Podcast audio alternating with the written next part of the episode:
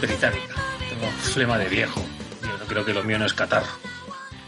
Y hubo las crías malas. Dos semanas, tres, y me lo, me lo pegaron a mí, fijo, vamos. ¿Pero sabéis hisopado y esas cosas? O, pues, bueno, tal ya no hay, no hay virus, ¿no? Ya ¿Eh? no hay. Que, que os habéis hisopado y tal, pero que ya no hay. Ah, no tengo ni idea. No, de, de- esto no tengo ni idea. Y ya saber, lo pasaron, lo habían pasado hace un ni dos meses, yo creo. O sea que no creo que vuelvan a repetirlo. No tiene pinta de. De catarro común. de catarro. Hombre, Carlos, ¿qué tal? ¿Qué pasa, Carlos? Buenas, ¿qué tal? ¿Cómo vas, tío? Oye, enhorabuena, aquí. joder, por las Muchas gracias. médicas. Joder, pues eh, no te digo nada. Ya, ya, tío. Lo único que pasa, lo único que pasa es que esta mañana, pues, eh, estoy con los ejercicios de rehabilitación que no sirven para nada, pero bueno, algo, algo me mantienen y vais a tener que presenciar mis eh, sensuales rodillas en algún momento. No, no te preocupes. Y, así que si la sexualidad se desata, yo lo siento mucho, es involuntario, ¿vale? Vale, vale. Si se desata de repente. Si ves que.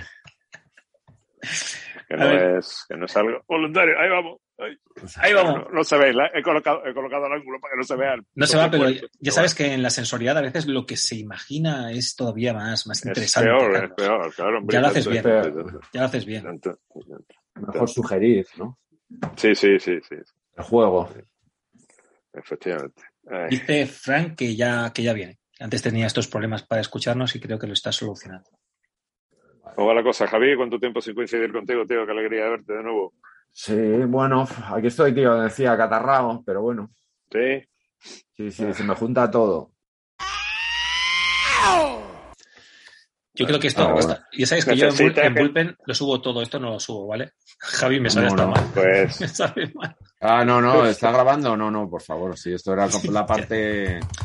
Pero no lo conoces a este tío después de tantos años. Este... Ah, mira. O sea, ¿qué es esto?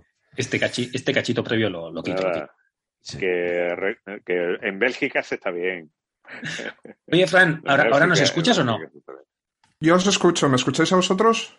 Sí, Sí, te escuchamos. No te vemos, pero guay. Hola, buenos Te días. escuchamos. Vale, voy a, voy a enchufarme también con el móvil. Es que mi cámara está estropeada, entonces voy a, voy a enchufarme por el móvil. Te llegará otra solicitud para Sí, que me para usar ahora- solo la cámara. Te tengo por. Ahora somos cinco. Esto es maravilloso. Tenemos tu doble personalidad y nosotros tres. Eso. Yo el otro día tuve una, una reunión de trabajo que nos conectamos y veíamos a uno de los de la conexión, pero no, no, no se le escuchaba. Y hablando y hablando no había manera. Y al final cogí, pillé el móvil, lo llamé y lo puse con el, con el micro abierto. Y entonces él estaba, en- por un lado, con la cámara, ¿sabes? Con la cámara hablando, con el móvil, pero y con un delay en el audio. ¿no? No, pues no, ¿Ah, sí? la verdad es que era flipante, pero no había mucho, no había mucho delay, ¿no? Qué curioso. Pues no creas que ha inventado nada nuevo. Así veía a mi padre los partidos de fútbol, con la tele ¿Ah, y con la radio. Le quitaba el volumen, le quitaba el volumen a la tele y le ponía el- y daba volumen a la radio. Entonces Sí. veías el partido con la emoción esa que "Ah, va por la banda", que después resulta que cuando lo veía, escuchaba lo mismo por la tele, y al fulanito le pasa la pelota tal, todo con una monotonía sí. absoluta. Y a él le gustaba aquello de Anís Castellana, Pepe Domingo Castaño y todo este tipo de cosas. Puede ser, puede ser Sí, yo sí, hacía lo mismo, Carlos. sí, yo acuerdo, hacía lo sí, mismo. Yo veía los partidos como tu padre también. Ponía, ponía a Manolo Lama y a Pepe Domingo, sí, todos estos, porque no me molaba más. Estaba tan acostumbrado que hacía lo mismo. Oye, ¿ya no veis fútbol? ¿Ya no sois futboleros como, como antes? No. Joder, a mí me han, a, a mí me han, a mí me han entrevistado ahora mismo del ABC por mi, para que dé rienda suelta a mi beticismo des- y que lo desate de una manera absoluta, explicando de dónde viene mi pasión por el Betis y todo, y me, me saldrá ahora. así que, Ah, pues, eh. Y a mí la verdad es que el fútbol Ni yo soy más de. Yo, yo soy más del. eh, o sea, como cuando Joaquín dijo que su pasión era el tenis, y que no había cogido una raqueta en su vida, pues eh, más o menos, más, o menos. no, he jugado al fútbol, he jugado al fútbol, pero no, jugado a pachanguitas y todas las, los, los, colegios y todo este tipo de cosas. Y me gusta, pero yo no soy, no soy especialmente futbolero. No soy especialmente futbolero. Yo, yo pero empecé, puedo ser, pero Mira. puedo ser beticista, pero puedo ser beticista sin ser futbolero. Si te Ah. pones. Vale, ok. Yo sabes que, que nunca jugué al fútbol de niño, era el típico que me sabía eh, con 11 años todo quién era Richard Corbin y Adams, todos perfectamente, pero no sabía ni quién jugaba en el Sporting ni, ni nada, odiaba el fútbol. Y con veintipico años, para pagarme el alquiler, daba clases de, de cómic y vino un día un chaval con una consola que me la dejó, que la tenía trucada con un videojuego japonés que de aquella se llamaba eh, 1511. Y ese videojuego japonés eh, era lo que luego evolucionó en el Pro Evolution Soccer, pero aquella Ajá. era la, la primera versión de Nintendo, ¿no? Y venía con los nombres en japonés inventados y tal. Y nos engorilamos tanto que jugando con Frank, que está aquí presente, nos engorilamos con ese juego, pero que hacíamos pachangas de que igual empezábamos a las 10 de la tarde y acabábamos a las 6 de la mañana. Ahí, eh, esto- bueno, esto- unas esto- pachangas. Esto creo que hace muchos años alguna vez lo hablamos, que estaban ahí Roberto Larcos. Eso sí, esos nombres, sí. Raboldi, en vez de Rivaldo era. Raboldi. Sí, pues en esa Yo- cogí y me aficioné al fútbol. O sea, y empecé a ver mundiales, empecé con las mundiales, con Champions, y empecé a ver fútbol eh, porque decía, mira, un 4-3-3, y me empecé a meter por el rollo del Pro Evolution Soccer a jugar mogollón al videojuego. Y, y estuve viendo y siguiendo partidos de fútbol, pues, pues hasta el 2000, te diría un poco hasta el 2012, un poco después del Mundial, que ahí ya me he aburrido, del, Mundial de Sudáfrica. Pero Champions, Mundiales, todo esto me lo tragaba y partidos de liga ya tragaba mogollón, y, pero ¿Y todo por empezar por el videojuego. ¿eh? y, y tú eras culé o, o tirabas para los madriles? No, de- nunca. Me gusta el fútbol en general. Lo que pasa es que, claro, pillé una etapa de Barcelona estelar. Eras culé. Y, bueno, Eras. ver, o sea, tú eres, tú eres culé, porque esa manera de No, yo- y de No, llevarme a- él es, No. él es pa- pajarito, es pajarito. Yo soy antimadridista. Yo soy ese tipo de, de deportista que más que Mm, amar el fútbol y disfrutarlo, yo quiero que pierda el Madrid siempre. Y luego, si el Barça gana, está guay. Pero Pues la experiencia de que pierda el Madrid es maravillosa. Yo cuando vivía en Asturias de chaval, o sea, antes de mudarme a Barcelona, tenía el rollo este de como de antimadridista porque había que serlo y tal. Y luego cuando la época aquella de Zidane me molaba tanto, Zidane, o sea, es que me encanta cómo jugaba Zidane al fútbol, que me parecía un equipazo de la hostia. Y nada, o sea, no, no, no, no me volví antimadridista ni mucho menos, no. Es cierto que depende de quién jugaba en el Madrid. No era lo mismo cuando estaba pues ahí Sergio Ramos en su plenitud, Pepe. Entonces ahí sí que te daba para odiar con gusto. Para Y odiar, luego pero con al- a la etapa de Mourinho, es verdad que sí que estaba más eh, Barça, más pro Barça, porque, Claro, es que daba para. porque era tan marrano, pero me caía bien, ¿eh? o sea, me molaba. O sea, me, por ejemplo, a mí me mola Cristiano Ronaldo, Mourinho me molaba, o sea, me, Pero ¿cómo te molaba? Eh, Bueno, como, como como O sea, como- figuras. como o sea, imagen, me- como- me- que eran curiosos, sí, pero- le tengo a Cristiano odiosos. Ronaldo me encanta, él, la figura, todo, o sea, lo que le rodea, la locurón, el, el delirio, es, el es rollo. gracioso, es hasta gracioso de lo, de lo exagerado que es, pero bueno. De Bueno, ahí pues eso a, lo a veo comprarme una camisa de él. Yo, yo a Cristiano Ronaldo lo veo así como una figura como Ricky Martin, o el Ricky Martin del fútbol, sí, ese, ese tipo de, de- Sí, veo por dónde me vas. parece que va a, no, no, que, que va a cantar de un momento a otro, ¿no? Que va a cantar, ¿no? Ah, que va a cantar. vale. Chay- Chayanne, te pongo a Chayanne, ¿vale? Que yo sé que el, el pervertido eres tú, pero yo no, yo estaba sencillamente yendo por el tema de la canción y de los Sí, yo también, show, yo también. show sí, business, sí, sí, sí. el show business y todo eso. El business iba yo también, sí. Claro. Eh, oye, pero vamos a hablar, o sea, date cuenta que, que, que íbamos a hablar de música y estamos aquí hablando de fútbol con, con el palillo y el carajillo en la mano en el bar. Esto no puede ser. Ya, ya. Eh, es más o menos lo mismo. Mira, yo empecé hablando del Betis y, y- y- y a mí mi conexión con el Betis viene mucho a través de Silvio. Y Mm. eh, Silvio, el que empezó con Smash y todo ello, y Silvio si- siendo palangana es el, el- que son el nombre que reciben, como sabéis, los fans de los supports de los seguidores del, Sevilla, le dedicó un himno al, al, Betis. Eh, dicen que fue una apuesta, pero, pero ahí está. Eh, su canción del Betis es, es, es uno de los hitos de la música popular mundial. Y, incluso en China yo he visto a chicos cantar la canción de Silvio en, China, así que yo no he estado nunca en China, pero bueno. bueno, yo tengo que decir que, mira, me pasa igual eh, con, como lo del Barça y todo esto. Por ejemplo, tengo más simpatía por Betis que por Sevilla, pero tampoco la tengo fundada en nada, o sea, me, de siempre. Igual que me mola más el Atleti de Madrid que, que, el, que el Real Madrid. Pero porque, por, por el mismo motivo que, que vives en Gijón y no en Oviedo. Yo creo que tienes este punto de, ¿no? Puede ser. Bueno, aquí, aquí no los, nunca lo viví porque realmente, ya te digo, la, mi afición vino después de marcharme. Pero bueno, sí, claro, siempre preferí ganar el Sporting que el Oviedo y eso que oculté toda mi vida que nací en Oviedo, para no, para que no me pegaran. para que no te pegaran, Claro. Es que aquí...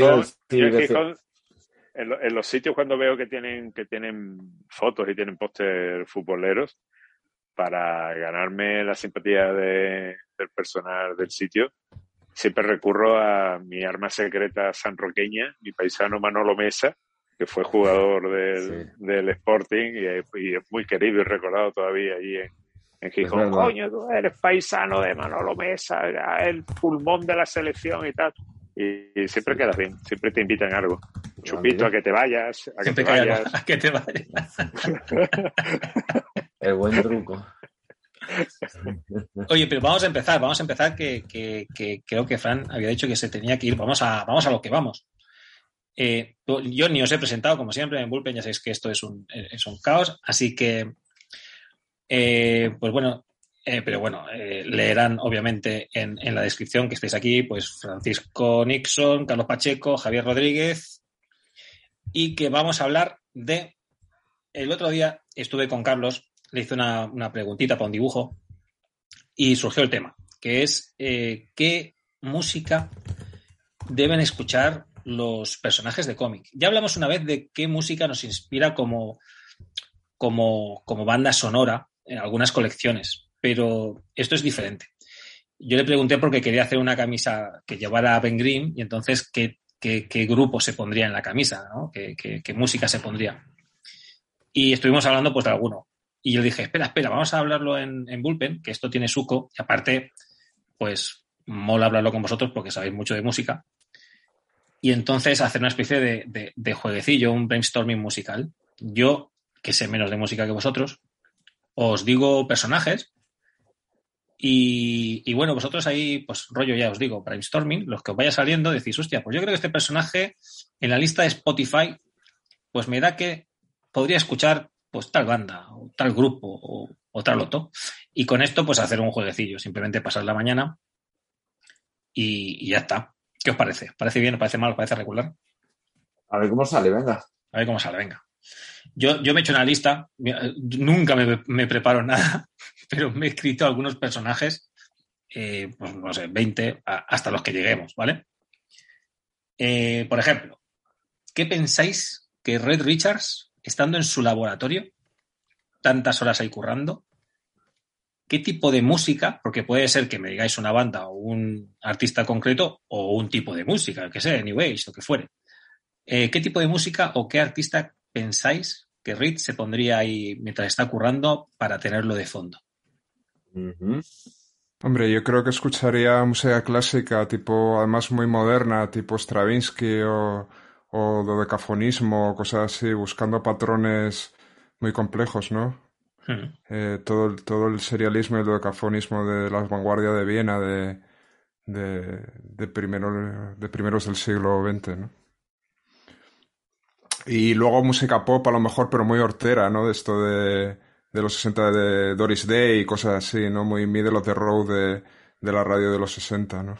El contrapunto. Yo estoy, con, yo, no, yo, yo, estoy muy con Fran porque yo quería acotar una cosa antes, que es que cuando hablamos de personajes, claro, no es lo mismo el, un personaje en los 60 que un personaje en el 2022. no, no, no, tiene la misma personalidad, no, no, es el mismo personaje, aunque lleve el mismo nombre y aunque, iba a decir, aunque se viste igual, que ya no se visten.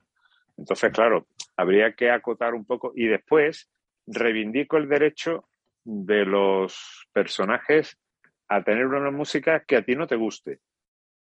¿Vale? Es decir, que muchas veces intentamos ubicar nuestro, trasladar nuestros gustos a, lo, a, que los personajes, a lo que hemos hablado tantas veces de la representación y de la proyección, ¿no? En, a la hora de realizar TV. Yo reivindico el derecho que tienen los personajes a que puedan tirar por sitios por donde tú no tiras como autor, ¿no? Y a la hora incluso de representarlo, pues que tú le, le, le des un, un toque un toque completamente distinto de, de por donde de por donde tú irías. no, no tienen, los personajes no tienen por qué ser eh, representar molonidad de manera constante, sino que ellos tienen su derecho a ser porteras, cutres. Me ha gustado mucho lo que ha dicho lo que ha dicho Fran de, de rollete middle of the road de, de sesentero, porque yo realmente lo veo así. Claro, lo que pasa es que después tendría ese punto trascendente en, en música clásica y tiraría por, pues, pues de, como decía Fran, de Rasmanino, yo que sé, a Satí o ese, o ese, o ese rollete, ¿no? O, frías también, ¿no? Cosas así complejas. Yo el frías, yo el frías lo veo ya un poquito más fuera. Yo no, no me veo, no me veo a, a, Richard escuchando, escuchando frías. No me lo veo porque lo veo un tío demasiado ensimismado en su propio mundo como para salir fuera y conectarse en otros ambientes. Pero bueno, es mi opinión, claro. Pero Javi, ¿te acuerdas de esa viñeta que sale Red Richards explicándole a Su lo que es un equipo de sonido? Sí.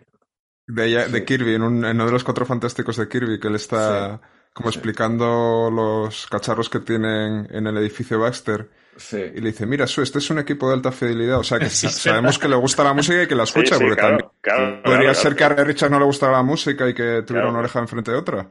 Pero nos consta que es canon, que, los, que tiene un equipo de... O sea, que invirtió tiempo en... es audiófilo, además, porque, claro, siendo ingeniero, con, seguro que se hizo su propio equipo tecnología, top tecnología, eh, ¿cómo se llama? Sí, que unos son buffers de la mega hostia. Eh, como, como los que tienen los coches tuneados, pero, pero bien. O sea, el edificio Baxter, bien. Que suene bien. R. Richards en una rave. Me imagino con un disco, con un disco que me mola mucho, que descubrí no hace tanto, creo que el año pasado, hace, me lo descubrió un amigo, David, eh, David, sí, Rubén Lardín, que lo, él a su vez lo había visto en un piso que estuvo en Francia, le dejaron un piso así y de repente mirando la colección de discos se encontró con este, que es un disco de Ursula K. Le la escritora. ¿Ah? con, con, con, Todd Barton, que es un músico también así experimental, abstracto. Y es una pasada el disco, y es Music and Poetry of the Kesh.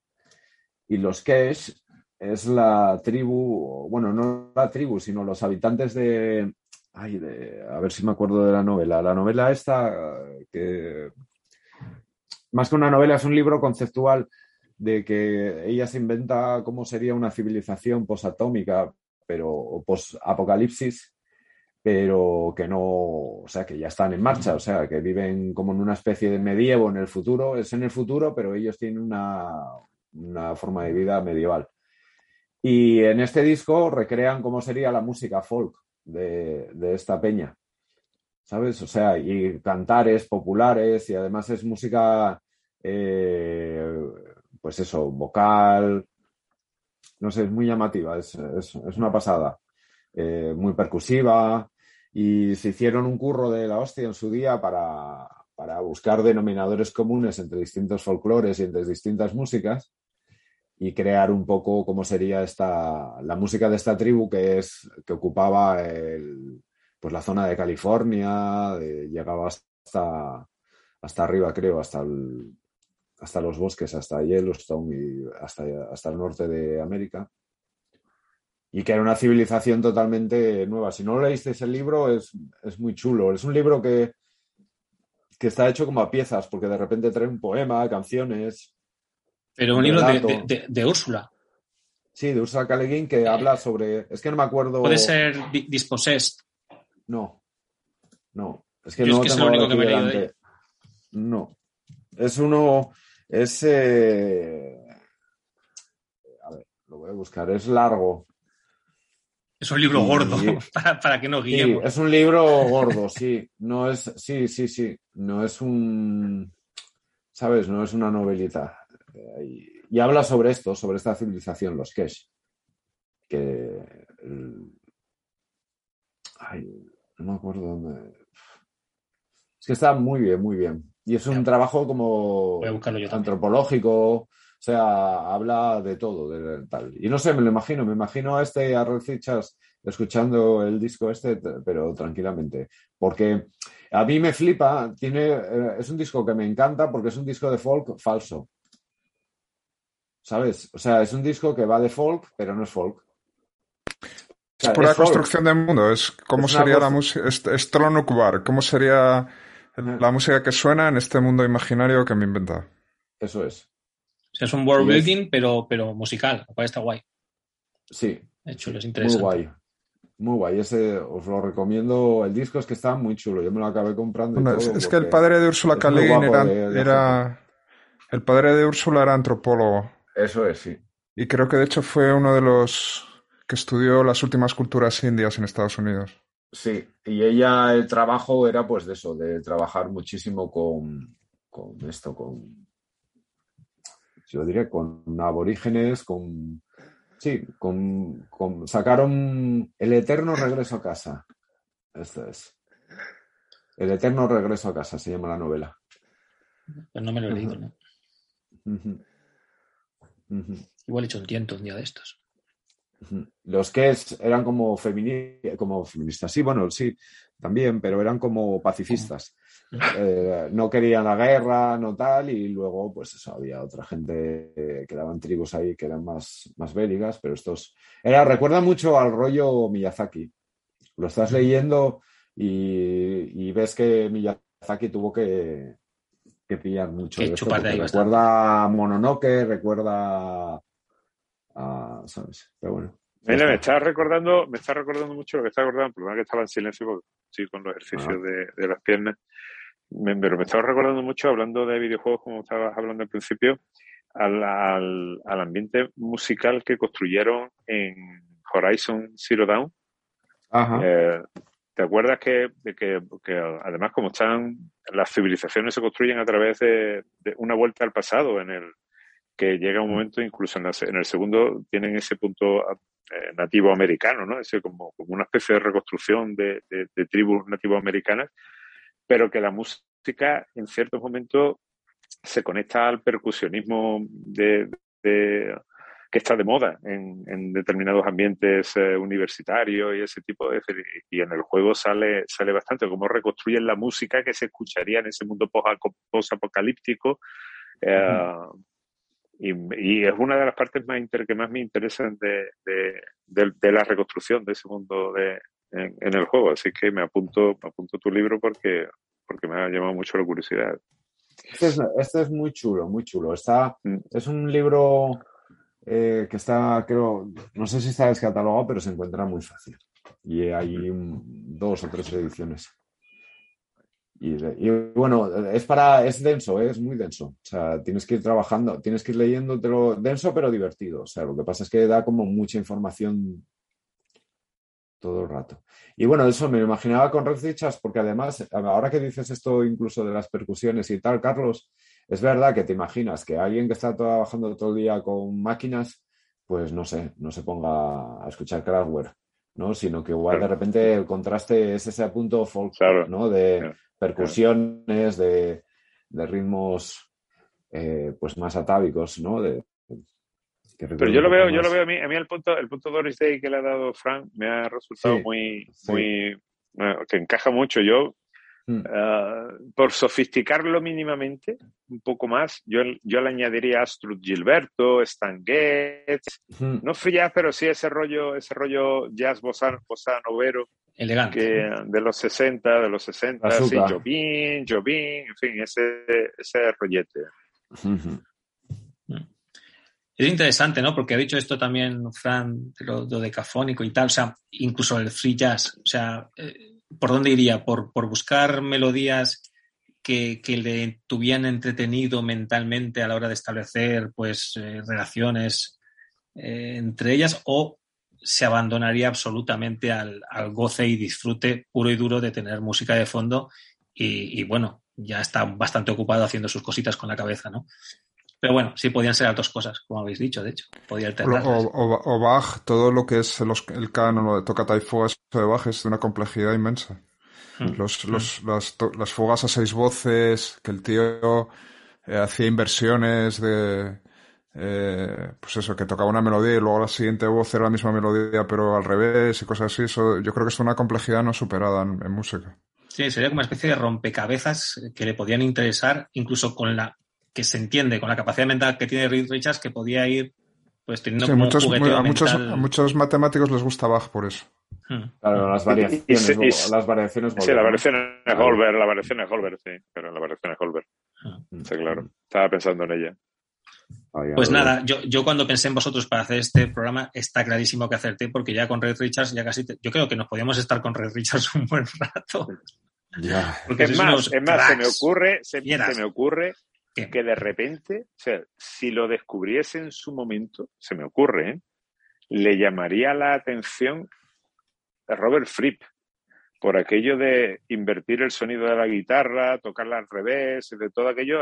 Supongo que su curiosidad, como mínimo, le, le llamaría, le, le, picaría. Le llamaría la curiosidad por, la, por la, técnica, ¿no? Por, por técnicas. Eso es, eso es, eso es, eso es. Cómo alguien llega a a, a ser capaz de interpretar la música de manera invertida y todo eso.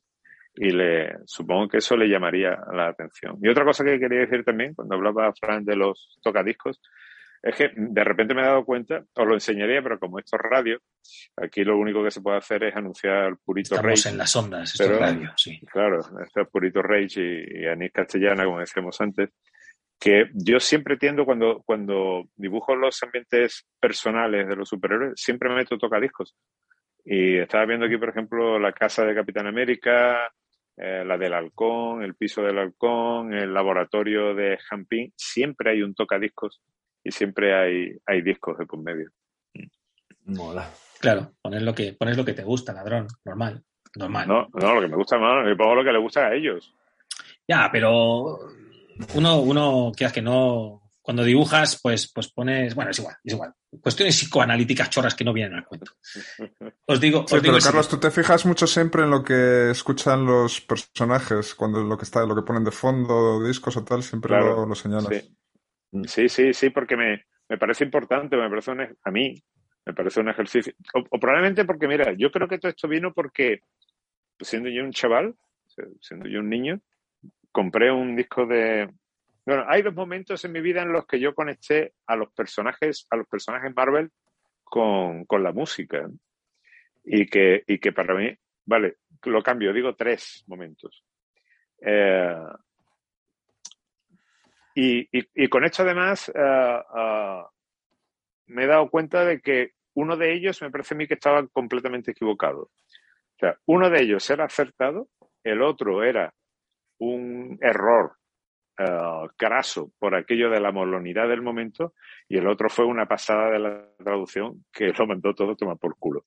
y el, eh, el, momento, el momento que creo, el momento en que la, la traducción lo mandó todo a tomar por culo, era el, el momento en el que uh, en un número de Vengadores, uh, y todo además era cosa de Roy Thomas, fíjate, en el momento en el que los Vengadores están. Uh, la, bueno, la Pantera Negra, en un número de Vengadores, tenía una novia que era uh, un trasunto, o Line, que era, un, era, una cantante que era un trasunto de Diana Ross.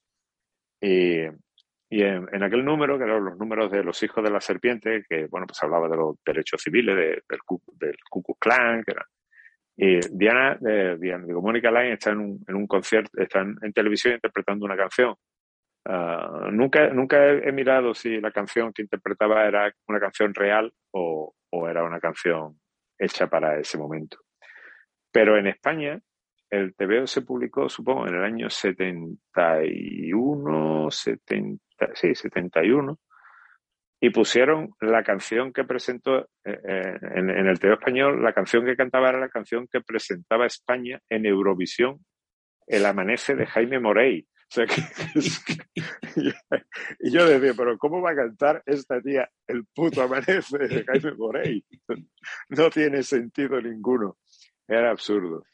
Y el momento en el que yo me di cuenta que la molonidad no, no funcionaba, no funcionaba era cuando en la plena guerra Kree Skrull eh, aparece eh, en, el clasicazo, en el número, en, el número clásico de, de, de cuando, del viaje al centro de un androide, cuando, cuando Hamping se mete dentro de, del cuerpo de la visión para salvarlo y, y, y se mete con, con, tres hormigas. Las hormigas sí. se llamaban Crosby, Steele y Nash, que en España sí. no, no, no, no, tuvieron ese nombre. Yo solo descubrí años después en un libro, en Amazing Heroes, que lo cita y me, me dejó completamente flipado.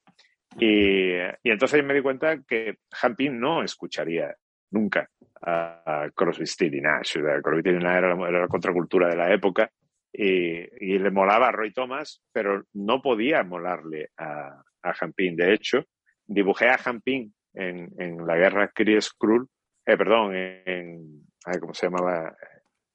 En la era de Ultron, y ah. tenía que hacer un flashback, tenía que hacer un flashback de, de cuando está creando al hombre dragón, y, uh, y, en el laboratorio le metí un tocadiscos, y, y lo puse que estaba escuchando a, a Nat King Cole, que me parecía más, con, más conectado con, con, con un tipo pusilánime metido en un, un, laboratorio todo el día y que no tiene conexión con el mundo y que está aislado de la realidad, que, que, que ponerlo a, a, ser fan de la contracultura de Bustock de la época. Y después el momento en el que a mí yo sí me conecté ya, sí me di cuenta que, que los personajes tenían su, su verdadera conexión con la música, fue en, en un TVO de Los Hijos del Tigre, en un relato salvaje español de, dedicado a las artes marciales, como se llamaba, en el que Abe Brown, Abe Brown, el, el, el uh, karateca o, negro de, los, de los hijos del tigre, uh, está en su habitación escuchando música y está escuchando el, el, puzzle, el Puzzle People y el The Love Temptations y el, y el y el Inner Visions de Stevie Wonder. Y, y yo era, yo conocía por, por osmosis, por, por, por, mis tíos mayores, conocía esa música y me encajó perfectamente. O sea, me vi a ese personaje, a Abe Brown, un tipo del Bronx y tal, escuchando a esa, esa música. Entonces, uh, aquello estaba dibujado por George Pérez y con dibujo de Bill Mantle. Y entendí que aquello me había ayudado a mí a comprender a ese personaje. Entonces, eh, supongo que a partir de ahí tendí desde ese momento a conectar musicalmente a los. Y cuando viste aquello, no, no, no, habías escuchado todavía Inner Visions tú, ¿no? No, no, había escuchado Stevie Wonder, pero no el Inner Visions. O sea, cuando lo escuchaste, flipaste más todavía. Fue como. Hombre, claro, claro, A ti te flipa. ¿no? Claro. Bueno, bueno, bueno. Eh, bueno, os digo el siguiente, ¿vale? Y bueno, vamos tirando, como veis, con toda la tranquilidad del mundo. A ver qué, qué os sugiere. ¿Vosotros pensáis que Punisher en su vida hay lugar para la música? Porque esto es otra, porque hay gente a la que no le gusta mucho la música. Claro. Y en claro. caso de que la hubiera, eh, ¿qué tipo de música escucharía de Punisher? Bacalao. Bacalao. Puro Bacalao, y duro. Techno house, house de los 90, tío, así. Paco Pil. Hombre, aquí, aquí, tenemos el problema de si es el, el que estuvo en Vietnam o el que estuvo en Afganistán o el que estuvo... Claro, esto, esto lo tendremos con todos los personajes. O el de nuevo. Yo, yo ahí... O el que fue en Ángel también, ¿no? Claro. Ahora o el que fue en Frankenstein eh, también, si es que claro, hay tantos. Pero lo actualicé en Historia del Universo Marvel, ahora es eh, Sian Kong, que no es ni, ni Vietnam ni, ni, ni, nada, es inventado. Han hecho bien, han hecho bien porque si no es que no iban a parar. Una movida de. Cada 10 años había que cambiar la guerra. Escucharía lo, el disco que me pusiste tú en tu casa, que era de Camboya, de rock and roll que se hacía en Camboya en los 60. Ah, sí, sí, sí. Cuenta, cuenta eso. Del, Bueno, este, el que te puse era un disco de un grupo que lo interpretaba, pero hay una. No que sí, pero que hay un género. Leyenda, sí, sí, no sé si es una leyenda urbana o qué, pero hay una, una cassette que se llama un recopilatorio de música camboyana de los años 60 que se llama Cambodian Rock, que, que bueno, se eh, cuenta que un tío viajando por Camboya se la encontró y es porque los yemenes rojos, vamos, habían, habían Pol Pot y compañía, habían acabado con toda la música que tuviera atisbo occidental, ¿no? Y en Camboya había una escena de rock and roll brutal, o sea, de rock and roll y de rock and roll y pop a dolor en los años 60. Entonces, esta Cambodian Rock es como, hay varias, pero eran como recopilatorios que tenía la gente de la música que se había conseguido salvar en cassette y que está muy guay, la verdad. O sea, es súper pegadiza, las voces son como de los pitufos, la mayoría, y es como pop así pasado de rosca, pero es muy, muy, muy, muy pegadizo. ¿Pero voz como de los pitufos porque le, tocaban el pitch o porque hablaban...? No, no, porque tenía la voz muy aguda las ah, cantantes. ok, ok. sí, era todo así, cantaba como... Y hay un grupo que yo toda esta historia la descubrí por un grupo que se llama... Es como Blade Runner. Sí, sí, un poco como la de Blade Runner, sí, como la que sonaba por el esta voz asiática, sí. Mm. Y hay un grupo que se llama Dengue Fever, que son californianos, que la cantante es camboyana y recuperan un poco todo esto. Entonces ellos combinan temas propios con, con música de esta de la, de la recuperada de la época. Y mira, podía pegarle, sí, podía pegarle porque es realmente, es una música muy exótica, pero muy occidental a la vez, porque todos los arreglos, los instrumentos y todo es, es coyuntural a la época, o sea, desde Fender Stratocasters, batería, bajo, voz, pero las voces son... Y tiene mucho el rollo este de a dos voces, que es muy chulo. Rollo Pimpinela, chico, chica, mm. ¿sabes? Qué curioso, no la escuché en mi puta vida, tío, qué curioso. Sí, pues la, la cassette seguro que está ya en Spotify, porque luego se editó como disco Cambodian Rock y hay varios volúmenes, pero bueno, el más chulo, sí, mira, está Cambodian Rocks. Está entero. En Irán. De 1970. En Irán. Mm. Sí, sí, no, perdona, que te corta. Eh, no, no, eso, eso, que lo, que, bueno, que si tenéis curiosidad, mirad tanto el Cambodian Rocks, que es como esto que os estoy contando, pero muy en, en heavy, y eh, si no, pues poneros Dengue Fever y un álbum que se llama Exiled to the Dragon, que es para mí el mejor álbum que tienen, es el que un poco se dieron a conocer. Apuntado queda. Oye, eh, Carlos, recordando los, Carlos, ahora, dilo, de, dilo, de, Irán, ahora porque se corta, justo ahora se corta, y para que no quede medias, os envío el link, lo siento, como siempre, lo siento muchísimo, amigos. Eh, os lo envío ahora y empiezas preguntando lo de Irán, que yo me he quedado con ganas también de saber qué es. Venga. Para que no se te corte a medias. Venga. Hasta ahora. Hasta ahora.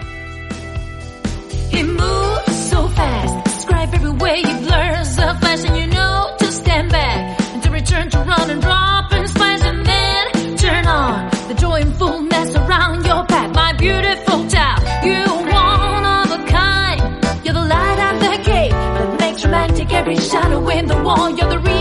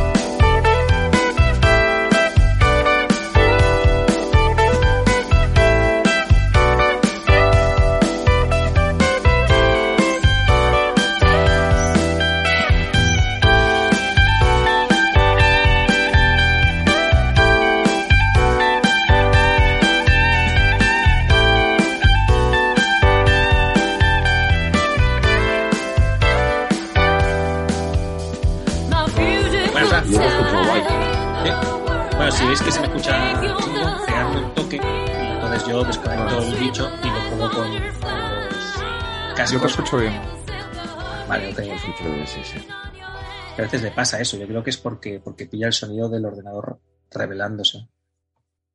A ver, tenemos aquí a Carlos, que te iba a preguntar o te iba a comentar algo de Irán. Nos estamos poniendo exóticos, ¿eh? Camboya, Irán.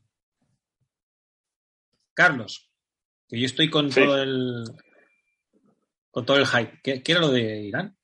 No, lo, de- lo dirán. O sea, primero, eh, cuando ha comentado, lo, cuando ha comentado Javier lo de el- el- la prohibición de escuchar música occidental en determinados países eh, a raíz de revoluciones, etcétera, me estaba acordando. Primero, primero lo dirán, pero eso me ha retrotraído a una película que mostraba el, tema de esa de esa conexión entre, entre el underground prohibido y- y asumir el riesgo de, escuchar lo no permitido, como eran los rebeldes del swing en la Alemania, en la Alemania nazi, en la que la música norteamericana estaba prohibida. Y vi un reportaje hace ya algún tiempo en Irán, a raíz de la, de la, de la revolución, eh, como el, lógicamente el rock y cualquier cosa que viniese de la cultura occidental estaba radicalmente eh, erradicado de esa sociedad teocrática. Y los chavales que han conseguido salvar cintas de, de, de en concreto recuerdo que salía uno escuchando la cara oculta de la luna, lo hacen en los coches, se dedican, se van en grupo, se meten cinco en un coche y se ponen a dar vueltas por la ciudad Ah, y lo, ha- y lo hacen escuchando música porque es la única manera que tienen de no ser escuchados y de, no, y de, y de que no, si los paran o lo que sea, pues simplemente quitan la, la música y, y, y evitan, evitan las consecuencias de, de que un vecino pueda escucharlo, de que alguien se lo pille en un tal. momento. Eso, sí. qué Los coches, ese espacio que, que- que nos, han, nos ha garantizado tanto, tanta autonomía, ¿no? En, en- en momentos en que, en que a lo mejor era la única que teníamos, ¿no? Efectivamente. Bueno, yo, yo como no conduzco. yo, yo tampoco, yo tampoco. no, tengo coche. No, yo sí que tengo recuerdo. Yo, bueno, tengo eso, sí, tengo recuerdo de la furgoneta del grupo, ¿no? De ir a tocar y, y las peleas por poner música. Yo sí, yo conduzco mucho, me gusta mucho y, y me gusta mucho escuchar música en, en el coche. Claro, es que mola, ¿eh? Me gusta Amigos, mucho os- despistar a la gente en los os- semáforos. poniendo a toda hostia. a Abre la ventana y, y les pones reggaetón, ¿no? No, pero depende, depende de cómo vayas vestido. Si por un casual tienes que ir con traje por cualquier movida, con chaqueta, pues entonces pones trap o pones cualquier cosa, ¿no? Así en plan, y si vas con una chupa de cuero o si vas vestido de cualquier manera, pues, eh, pues lo que hablábamos antes, pones eh, Stravinsky, Rasmanino, cualquier cosa. que esa, esa gran autora, esa gran autora, esa gran autora. Carmina. Carmina, qué grande era. Eh, Hay, hay uno, hay- había un político, había un político que cuando se puso, cuando se estrenó el, el Padrino 3, que la representación eh, operística que se hace, toda la escena cuando matan a la hija al final y todo eso, es el, ca- el caballería rusticana, que significa en italiano caballero, caballerosidad pueblerina, ¿no? O sea, que algo así, ¿no? caballerosidad rústica. Salió un político diciendo, fulanito, por, por otro del otro partido, no recuerdo ni qué partido era, ni nada, dice, el otro estará esperando que llegue el séptimo de la caballería rusticana. O sea, se quiso marcar el pegote de ser más. El séptimo de la caballería. Un maridaje ahí rusticana. Eh, no sé si todos habéis dicho, eh, pues eso, ¿qué pensáis que escucha Punisher o pasamos a otro? Y es que realmente pienso Yo que Punisher, Punisher, yo- no escucharía nada. Yo, yo no lo veo, yo no lo veo escuchando música. Yo, Yo lo tampoco. veo, sí me lo veo, como decía Fran, el- el- ese principio de, de, de Vietnam, aquel que estuvo en Vietnam, pues sí lo puedo ver en una escena tipo Platoon y tal, donde esté sonando el Painting Black o esté sonando cualquier cosa de, de los Jefferson en un momento determinado y tal, pero no lo veo disfrutando de la música, lo veo con, con, con más música de ambientación que otra cosa. No, no, no lo veo. no ahí lo viendo todo, rollo viendo todo rojo porque de repente escuché una canción que le gustaba a sus hijos. O que ponía en familia, ¿sabes? El patito, repente el patito saltarín. Está sonando una y- melodía ¡Oh, súper agradable y empieza con las ametralletas ahí. Y dices, Twinkle, ¿Pero qué twinkle. pasa? Y el flashback de él con su familia. de- Twinkle, twinkle, little star. Eso sí. Claro, claro. Eh, Yo es que con el Penny Black no me lo veo escuchándolo. Es como, no, No, sé, es como imaginarme a Spider-Man te escuchando su banda sonora. No, Es no. que no. Por eso te digo, no, no, no, no, no, no podría escucharlo. Otra cosa es que en, en, en, en un momento determinado él esté en un sitio donde esté sonando eso. ¿Me explico? Ok, pero eso no, le- que no, Le pegaría no estéticamente, pero que no lo, escuchando. no lo disfrutaría. Eso es, pero él no estaría en ello, él no estaría en ello, él estaría... pues, Estaría sí, otra, a matar gente. Él matar estaría más en, en matar hippies en los CIES. Claro, claro. O sea, te lo imaginas con la música de matar hippies en los CIES de siniestro total, ¿no? Yo, yo no sé si habéis visto hace poco un reportaje que se veía que los marines desplegados, bueno, en Afganistán y sitios así, que iban con transmetal a toda pastilla por los auriculares. Sí, sí, sí. Yo solo lo escuché, sí. Que era una No. forma, bueno, de, de mantener la adrenalina y de, también de, de tenerlos como en un videojuego, ¿no? Una forma de, sí. bueno, de, de, de, de retirar las inhibiciones naturales que tienen los soldados para matar, porque ya desde la Segunda Guerra Mundial se sabe que, que de forma natural las personas no tienden a ser agresivas a no ser que estén amenazadas. O sea, un, un- estudio que se hizo en la Segunda Guerra Mundial se demostró que la mayoría de los soldados no pegaban un tiro. Entonces, eh, la, la razón de ser de, de las maniobras y del, del entrenamiento es eh, acondicionarte para ser agresivo, porque de, forma natural tú tiendes a, a pasar un poco de todo. Y una de las formas que usan en, los entrenamientos es la, es la música, la música muy alta, muy... también dar este aspecto de videojuego, ¿no? De, como ahora todos los soldados van con, constantemente con, recibiendo órdenes por radio y tal, pues, pues es una forma de...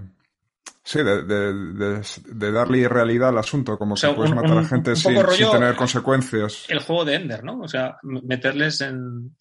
Que se Sí, darles un aspecto de- pero tú ten en Un rollo de realidad y retirar inhibiciones para... Mm. que la para música matar, que tiene todo el mundo. La, la- la música militar tiene la función de anular, o sea, la, la música militar ah, de tambor, por ejemplo, o sea, simplemente el redoble de tambor que acompañaba a las líneas, a los soldados eh, franceses o, o ingleses o alemanes en las batallas del siglo XVII, XVIII, tenían como función anular el pensamiento. Eh, y- y, uniformizar, claro. Eso es, eso es, que el sonido, que el sonido del tambor eh, y, y de los instrumentos que llevaran, pues eh, anulara la posibilidad de que un soldado pensase que podía morir, que podía, que podía, iba, que podría sufrir, que podría tirarse días agonizando en un campo de batalla, y de lo que se trataba era de enaltecer, enaltecer eh, ese sentido bélico que, que los movía al campo y sobre todo el anular el pensamiento individual. Y, y fíjate cómo eso, como comentaba Frank, en Vietnam, por ejemplo, o sea, nosotros ahora ten- tenemos asociado lo, lo que yo decía antes de la, de la música en función de la molonidad, en función de querer presentar un producto de una manera determinada. En, hoy día tenemos asociada la música de Vietnam con una determinada canción ah, concreta, pero no es siempre lo que se escuchaba allí. Por ejemplo, los pilotos de los helicópteros utilizaban mucho el Eve of Destruction de Barry Maguire para hacer los ataques con Napal y, eso. ah, iban cantándolo mientras, mientras lanzaban los, los, los ataques con, con Napal, ¿no? Entonces, eh, eh, todo se va trastocando y lo que acabamos, lo que acabamos recibiendo es un, una, un- una transformación de la, de la verdadera realidad que había detrás. Incluso muchas veces se meten canciones que no tenían nada que ver siquiera con Vietnam. Por ejemplo, el, el For What It's Worth de los, de los Buffalo Springfield, que, es- que siempre está en las, en las listas asociadas a Vietnam. En realidad no era una canción que tuvo que ver con Vietnam, sino con las revueltas en San Francisco, eh, eh, las revueltas eh, juveniles en, San Francisco. que no, ten- no tuvo que ver con Vietnam en sí, sino con, con, con la sociedad de, de aquel momento que no quería a los hippies en aquel sitio y tal, en fin, que, que, que, que todo tiene, todo hay que ajustarlo a, a su momento y a su contexto. Claro. Sí, os digo otro. Eh, Sí, os venga. digo el, el personaje que le pregunté a Carlos y me dio una muy buena respuesta para, para saber qué camiseta le ponía y, eh, y el origen de esta conversación, de hecho. Eh, ben Grimm, ¿qué musiquilla escucharía? ¿Qué se pondría en los cascos para pasear por Jency Street? ¿Qué pensáis? Carlos me dijo un grupo que, yo digo- lo clavó. Bueno, yo, yo, yo digo lo que yo le comenté a, a, a, a Luis. Yo dije Frankie Valli y los Four Seasons. Ah, porque, porque lo veo una música muy de barrio, muy de Brooklyn. O sea, la Sí. veo, ve- veo a Ben Green cantando eso y, y sobre todo porque la escena del cazador veo a Ben Green. A la cosa o a Ben Green, me da igual, los veo con, con Robert De Niro y con, y con Christopher Walken, lo- con, con John Casey, lo veo haciendo, vi- viviendo y bebiendo de esa, de esa manera. Ah, me parece que es la música Ah, no, no veo a Ben Green conectado con ningún movimiento contracultural, ni con ninguna música sofisticada. Lo veo con eso, con, con, con Frankie Valli disfrutando de esa música, de esa música de barrio, de esa música de gente de su barrio, eh, que eran italianos, bueno, era judío, pero, pero es el mismo barrio, es el, el la misma zona. Mira, decidme, a ver, eh, Javi, ¿tú qué, qué piensas que podría...? A ver, yo, yo tenía Pues en mente claro, al- algo más un Motown, poco- no sé por qué, pero, pero Sí, y un poco lo Carlos que me convenció. Carlos. Claro, lo que decía Carlos antes, de que depende del Ben Green de qué época, ¿no? Porque igual el de los 60, pf, pues lo veo con, con del Shannon, ¿no? Claro, ¿Sabes? Y, y al, al de los 80, 90, pues igual incluso con un poco de hip hop, de primigenio, de. ¿Sabes? De- o sí, sí, de hip hop de primera etapa. Mm, sí, depende. Depende un poco también de, de la época. Pero es verdad que sí veo música urbana y música de esta que, que según la coyuntura él le podía llegar por, porque también la está sonando en, en algún aparato, en una peluquería o en, o en un comercio, ¿sabes? De... No, tranquilamente, vaya. Sí, música de consumo, ¿no? O sea, no, no que fuera ahí a Bueno, buscar un, di- todas, ¿no? un disco específico, pero para que nos entendamos, música del momento, música pop, ¿no? Música del, del Sí, sí, pueblo, ¿no? coyuntural, Claro, claro, claro, claro, claro. Sí, sí. ¿Y tú, Fran? ¿Tienes alguna...? Yo, yo pen- yo pensando que la cosa es el propio Jack Kirby, yo creo que Jack Kirby escucharía a Glenn Miller y cosas así de, ¿no? de la Segunda Guerra Mundial, pues le- Southern Sisters y cosas así. Pero yo a eso, yo a eso se lo coloco al Capitán América, Frank. Sea, Ah, vale. Yo a eso se lo, a eso se lo coloco ya a Capitán América. De hecho, de hecho, bueno, pues eh, a, a Dorsey o a Miller, o a, pues a toda esta peña, a- a- es- ten en cuenta sobre todo que, que, que, ah, que, que, eh, Steve Rogers viene de ese momento, tenía la edad de Miller en aquella época, en los años 40. O sea, es- Bueno, y las, en las el películas, Capitán, claro. en las películas se hace explícito eso, ¿no? El baile, Claro. de hecho, el baile, la- el, el ciclo acaba con el baile que nunca pudo, claro, Ah, sí, claro, claro, claro, con el baile claro. de, de Glenn Miller. Claro. ¿no? Claro, entonces Es el, el, el, el Capi, el Capi Steve Rogers es, e- ese sí es Jack Kirby. Evidentemente, Ben Green sí encaja en la personalidad de Kirby y todo eso, pero es un personaje que. bueno, Sí, estoy de acuerdo que le pega mucho los Frankie Lymon y Eh, los Four eh, que- Seasons. Me No, pero así. quiero decir que, por ejemplo, Ben Green estuvo, estuvo en la Segunda Guerra Mundial, pero, pero bueno, ya era una cosa un poco más rara. Es decir, yo sí veo, sí veo a Steve más parado en esa, en esa época y sobre todo por, eh, porque la música sería la manera, la música del cine sería la manera de recuperar aquella época que él perdió. Entonces sí me lo veo muchísimo pues eh, viendo, viendo cine de esa época y escuchando mucha música de esa época. ¿sabes? Bueno, hay que Tengo pensar uno- que Ben Green fue a la universidad con Red Richards y con Víctor Murte. Claro, Sí, es que Aunque, es él- el aunque él problema, era claro. del, estaba becado por deportista, ¿no? Por jugar al fútbol americano. Sí, claro. Pero tú fíjate que hay un episodio de Captain Sivich, eh, de Leatherneck eh, me acuerdo cómo era el Leatherneck, eh, no, no me acuerdo que, cómo continuaba eso. Bueno, pero el, que- el, el Captain Sivich, que era el Sargento Furia del Pacífico. O sea, Marvel tenía dos tipos de, de TVOs bélicos. El Sargento Furia que ocurría en Europa y el Captain Sivich que, que ocurría en el Pacífico. Los dos eran el mismo rollo. Eh, pues eh, había un número que era eh, se llamaba Operación Ben Green, ¿no? que tenían que ir a rescatar a Ben Green de los japoneses que lo habían capturado y al final resulta que el que llevaba la, la patrullera, el barquito que, que lo salva, con el que lo salva, era el propio John Fitzgerald Kennedy. O sea que ahí se inventaron una paradoja ahí absoluta. Lo que pasa es que, claro, es lo que comentaba Javier antes, conforme va avanzando el tiempo, todas esas, todas esas ah, conexiones con la realidad van perdiendo sentido y hay que ir buscando una nueva. De hecho, cuando hablábamos de los Cuatro Fantásticos de R. Richards, hay un número en los que, en los que los Cuatro Fantásticos conocen a los Beatles. O sea Sí, que- sí, el de la peluca de que se pone la peluca Claro. de Green. Eso es, exacto, exacto, exacto. Ese, Exacto. el, este también, también, o sea, toda esta parte de Ben Green en la guerra y con Red y tal, también ahora lo está reconeado, ¿no? De, está eh, hecho, contado otra vez con esto, con la, con la guerra de Xiang Kong. También lo metieron porque también lo tuve que dibujar a última hora. Y, y también cuentan que fueron pilotos en Xiang Kong, la guerra de. La famosa guerra de Shankon, sí. La famosa guerra de Xiang Kong, que es el. Buscaba no ofender y terminaba mucha peña montándola de ellos. Que no- es imposible no hacerlo. No, no- no se puede no. No lo pueden conseguir. No se van a poner como. Claro, no lo van a conseguir. No sé por qué se empeñan. No hay tu tía, ¿no? En querer evitar lo inevitable, en querer evitar lo Yo inevitable. me acuerdo Brevur diciéndome, haz el mandarín lo menos mandarín posible y tal. Y lo dibujé y ahí salí en páginas de racista, de todo ya. De- Ay, Dios mío, amigos. Es imposible, digo, si haces el mandarín, pues el mandarín es el mandarín. Es signo de los te lo comes. Es que, Claro.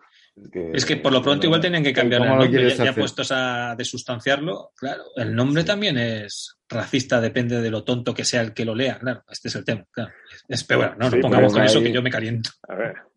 A ver, recuerdo que, yo no sé si vosotros lo conocisteis, pero uno de los postres más populares de la España de los de los 70 era el flan chino mandarín. Flan chino Eso lo mandarín, eh. Sí, sí, hombre, y hacértelo. El que te venía el sobre ahí para hacértelo tú en casa. Sí, que era pura Yo salud. con eso una vez, una vez de hecho, eh, me- mi hermano y yo estábamos solos en casa de pequeños y de repente picaban en la, en la puerta como si la fueran a tirar abajo y era porque nos habíamos puesto a hacer un flan mandarín, nos lo olvidamos en el fuego, estábamos viendo la tele y salía por, el, por la ventana de la cocina una humareda y era un volcán, el flan, ¿sabes? Había explotado la, la natilla esa, porque primero tenías que hacer como la natilla y luego...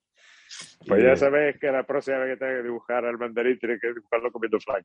Comiendo el flan. Y haciendo un guiñito así con el ojo. Sí, sí. Oye, tengo un personaje que, que para mí es, es jodido. A ver, es un personaje famosísimo, pero yo me he puesto a pensar y digo, ¿y este tío? Porque, a ver, en su, en su alter ego, en, el, en, en su formato Bruce Wayne, que todos coincidimos que Batman es más Batman que Bruce Wayne y a lo mejor Superman es más Clark Kent que Superman, ¿no? Pero bueno, el tío cuando es Bruce Wayne se supone que es un bon vivant y el tío pues disfruta de la vida, tiene que escuchar música para seducir a sus a sus eh, muchachas y tal. Pero por otra parte, yo como Batman, en su auténtica personalidad, es que tampoco me lo imagino disfrutando de qué tipo de música. Me veo eh, tan ocupado en lo suyo, no tanto como Punisher, que está tan trastocado que la música ya ni le permea la cabeza, sino simplemente que no le veo que... Pero a lo mejor sí, a lo mejor vosotros sí veis que Batman puede tener algún tipo de estilo de música que le atraiga, no sé cómo lo veis. Es jodido, ¿eh? Ya os digo. A mí me parece jodido.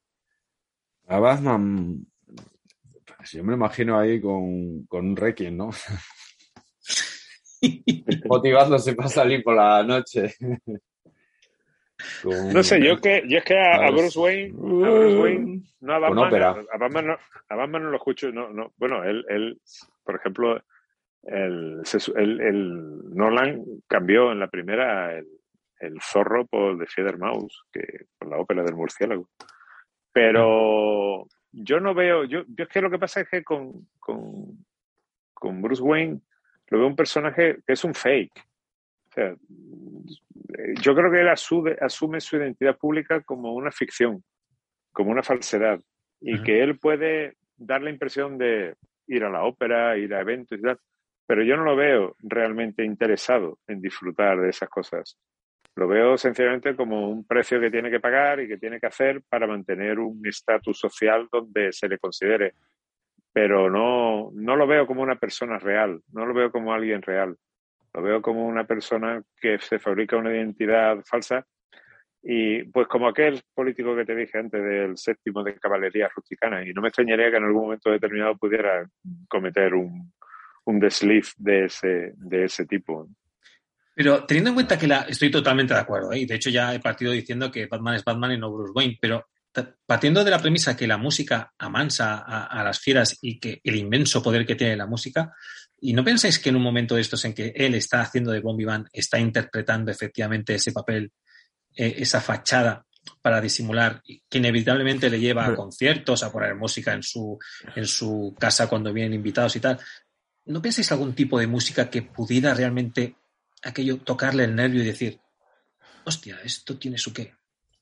Hombre, es que hay muchos Batman. Para mí Batman también es, eh, no es solo el Batman de Miller, es el Batman 66, que y uno, de los, uno de los memes más famosos es Batman bailando el- el- una especie del caballito este de los 60, ¿no? Estos bailes, crazy, los crazy dances de los 60, que, que era un rollo muy pop y muy camp y tal, y todo eso. Y, y bueno, yo, yo a Batman también, pues en la, en la- yo sí creo que, que hay un, un Bruno, Bruno, ¿cómo era el nombre en, en de Bruno Díaz? Bruno Bruno Díaz, Díaz. Bruno Díaz. Pues Sí. creo que Bruno Díaz, eh, sí que, eh, aunque sea para mantener la fachada, pues bailaría barbácara o estas cosas de, del momento, Sí, así un rollo frívolo. Sí, sí, sí, ese rollo luego sí. por ese las noches frívolo. me lo imagino, pues, como es un ser humano perfecto, pues sabría tocar el piano y me lo imagino en plan Capitán Nemo tocando la toca y fuga, ¿no? Ese momento de, de la, esa representación de la venganza, ¿no? De, de- del sufrimiento interno, ¿no? Yo me lo imagino, yo me lo imagino en la baticueva, imagínate la baticueva, ¿no? De noche y que solo hay una luz abajo donde el coche, ¿no? Y está reparando una parte del chasis a martillazos y de fondo con el eco de la baticueva la muerte de Sifrido, ¿sabes? Pensaba que ibas a De decir Wagner. Radio Taxi. No, la- bueno, podría ser, ¿eh? Podría ser el típico rollo de estar la muerte de Sifrido eh, en Wagner, pom, pom, pom, pom, pom, pom, pom, y de repente me llamando a la... Hombre, el, La el, el, el, Batman de Miller estaría escuchando la COPE, ¿no? Estaría escuchando a Federico. sí, a los Y santos. de a tope, repente- es verdad. Pero yo me quedo, yo me quedo con lo que ha dicho Fran. Yo me quedo, yo me he dicho escuchando a Don Lo frívolo, Malakai. sí. Pero, Sí, sí. Pero sí, pero incluso, incluso a Tony Orlando Down, o sea, que, que Hmm. lo, lo escucharía, me lo imagino escuchando a los éxitos. O Copacabana de- o... Sea, Méndez, Sí, sí, o ¿no? sea, Barry Manilow, 66. Barry Manilow. Exacto, ay, o sea, ay, yo me lo vi, sí, me lo, sí. sí me lo vi a, a los Tijuana Brass, en fin, que Eso, ese rollo. Ahí me ese record. rollete, ese, ese, sí, sí. Mm. Hostia, Tijuana Obras. Había una, había una tienda en Barcelona, en, en la calle Pelay, el carrer Pelay ahí, que era, bueno, como la metralleta de, es que no me acuerdo cómo, no me acuerdo cómo se llamaba la de Barcelona, pero era mitiquísima. De estas de toneladas de CDs, de grandes éxitos de Barrio White, de, Sí, sí, de sí, sí, yo la recuerdo, de- ya recuerdo, sí, sí, sí, sí. ¿sabes? Que te traía también los grandes éxitos de Katrina and the Waves. Sí, eh, sí, todo, todo, sí, sí, sí. Y como la metralleta, ¿no? En. En Madrid, que había una también. No sé si existe todavía la metralleta. ¿Era metralleta o yunque? Que llegué en un parking. No me acuerdo. Esta no sé. Mira, os voy a tirar un superhéroe que tiene muy buen oído. Muy buen oído, pero ¿qué, qué escucha ese oído? Eh, pues Matt Murdock, Daredevil. El tío tiene el oído sensible, por otra parte. Entonces, hay que tra- traigo otra vez de nuevo a Siniestro Total, tío. La, la conoces, ¿no? La canción, la, la canción, el famoso encuentro entre Ray Charles y Matt Murdock y Ray Charles. Aquella, Matt, ¿dónde estás? Ray, no te No veo. te veo. Matt, ¿dónde estás? Ay, no te veo. Hombre, yo, creo que Matt y Peter Parker escucharían música parecida, pues escucharían lo- el, el rock clásico, ¿no? Escucharían lo, lo que estuviera, porque ambos fueron a la universidad en los 60, pues ya sabemos lo que pueden haber escuchado, ¿no? Pero, Pero Peter Matt, era Matt es más ¿eh? elitista Pete- que, que Peter, ¿no? Sí, sí, sí, estoy contigo, estoy contigo. Y Peter, tú Mm. ten en cuenta que hay un número que es, es, eh, bueno, yo, yo es que soy muy fan de la etapa de, de, de Jerry Conway y de, y de Rosandrew, de, de Spider-Man, porque creo que, que se tomaban el personaje en serio lo justo, lo justo. Había un momento donde el personaje tenía ese punto, no de parodia, pero sí de personaje que no tenía que ser obligadamente molón. ¿no?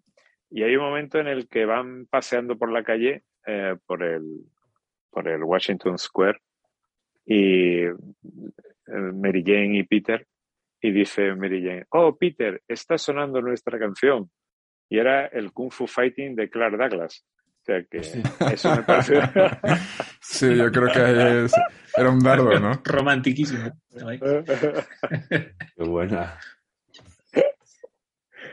Ese, yo te digo que... Como esa etapa que también es de mis favoritas. eh, eh, Mm. eh, ¿Te acuerdas que en la habitación Peter tenía una frase motivacional que era Everyday I'm feeling better and better and better? ¿No, ¿Os acordáis de el eso? indio de madera, No, no. con el indio de madera, con el Eh, indio de y madera. la vez, cuando el- tenía la el- vecina negra, Eh, calva. Sí, Eh, la- sí, sí, sí, sí, sí, sí. sí. La Grace Jones, Grace Jones, aquella. Sí, pero la, la- ¿y la vecina era cantante? No lo recuerdo No me bien. No lo recuerdo No me bien. no me suena, si era una especie de estas de actrices wannabe, recuerdo. físicamente me recordaba a mí a, a- a Grace Jones. Físicamente. Sí. Eh, me recordaba a Grace Jones. Delgada, pelo corto, guapa y tal. Pero yo no recuerdo si era, si era, si era, si era cantante. No lo recuerdo. No lo recuerdo. Yo tampoco. Yo tampoco.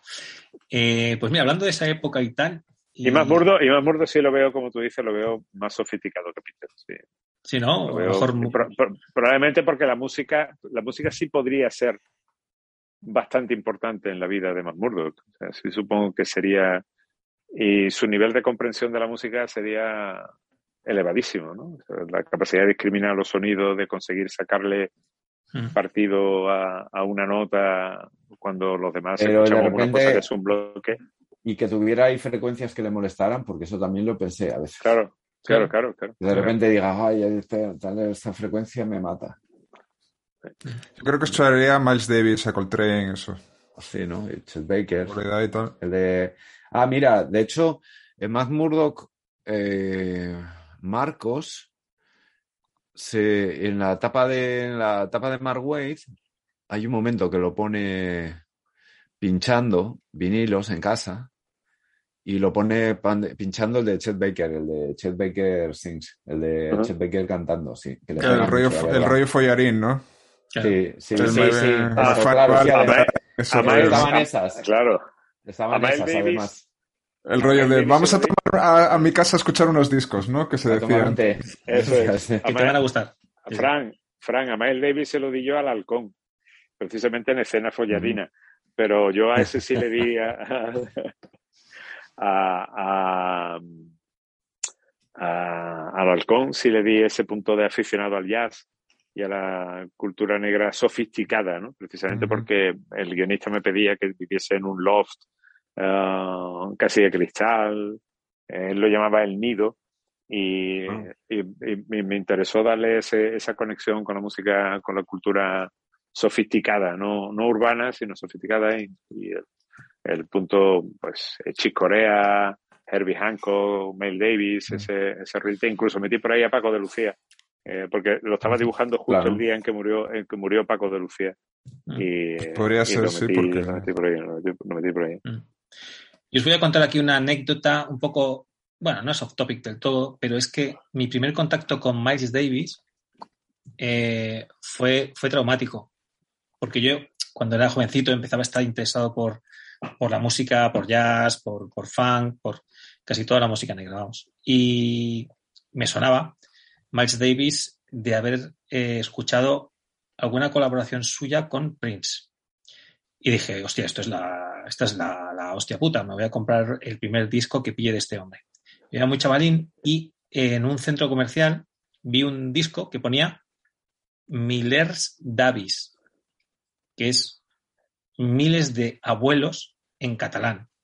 Es un trauma que nunca lo superaré, por eso tengo que compartir aquí, amigos.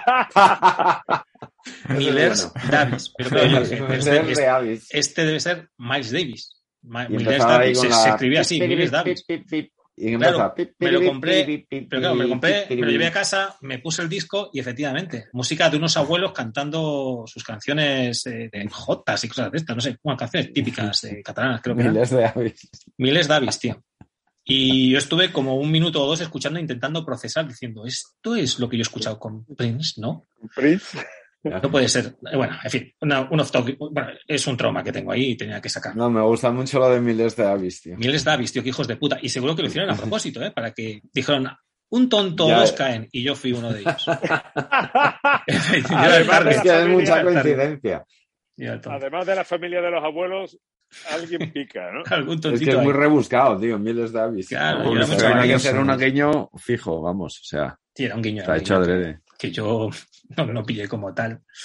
En fin, amigos. Qué eh, rabia da. Cuando eres joven y tienes cuatro duros para comprarte un disco, Pues te sí. compras el típico, yo, el, no sé, en mi casa el primero, el de Miles de, Miles Davis, Miles de Avis. De Miles Davis. En mi casa, el Miles de Avis que había en mi casa, ¿sabes? El primero que entré y digo, joder, pero qué duro es este tío, qué difícil es entrar en esto. Era una cassette con este, el de, el de los 80, que luego es un disco que está bastante guay, pero que fue el primero que metió caja de ritmos y tal, que sale con una metralleta en la portada.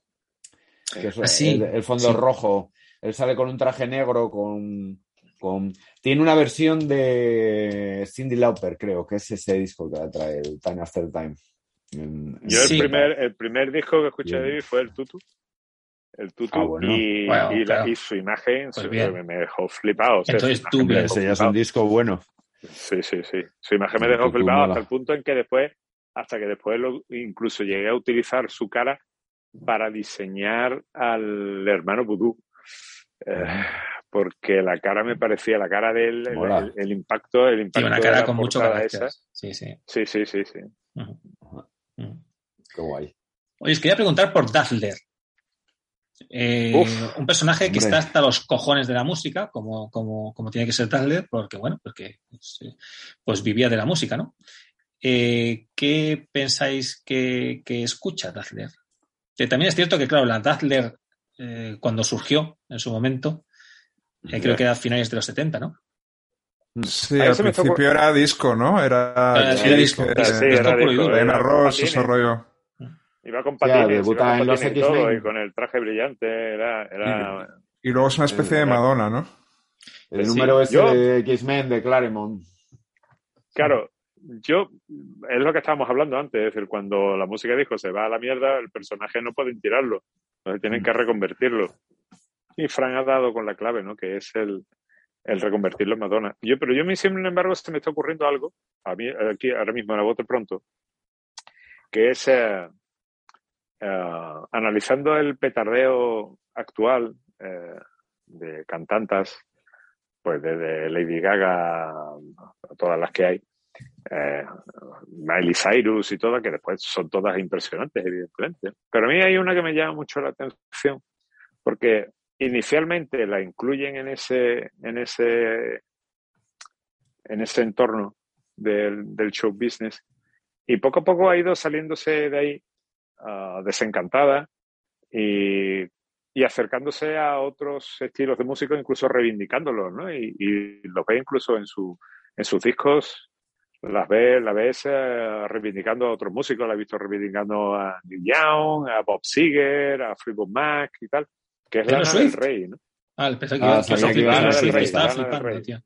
Lana No, yo sabía Rey, que ibas a decir. Lana del Rey, sí. Ok, ok. Lana del Rey. Entonces, eh, yo la conectaría con, con, con Lana, conectaría a, a, a Dazzler con Lana del Rey en ese contexto. Es decir, eh, tienes que entrar obligadamente por donde te llevan, tienes que hacer que lo que, lo que la, la productora para la que firma te obliga a hacer. Que también Taylor Swift también ha tenido ese, ese problema. Y de hecho, pues lo- después ha sacado su disco y lo ha producido su primer disco, sacándolo ella como le da la gana y todo eso. Pero el, el- eh, al personaje de Lana del Rey lo veo un poquito más sofisticado que, a- que al de Está Taylor Swift. regrabándose, de hecho, ¿no? Sí. Taylor Swift está haciendo lo que, o como esta, como lo pasa, bueno, más discreta, como Susan Vega, también, que Susan Vega sí. para Spotify grabó todo su discografía otra vez. Para- Bueno, es para que el arco colgar. del personaje de Dazzler, de hecho, es ese, ¿no? El de la chica que entra en la industria y busca su, su identidad. Su sitio, claro. Eso. Por eso digo que la conectó con. No, no, su- supongo que, pues, en ese sentido, lo que una cosa sería la música que ella hacía en su época, que sería música disco total.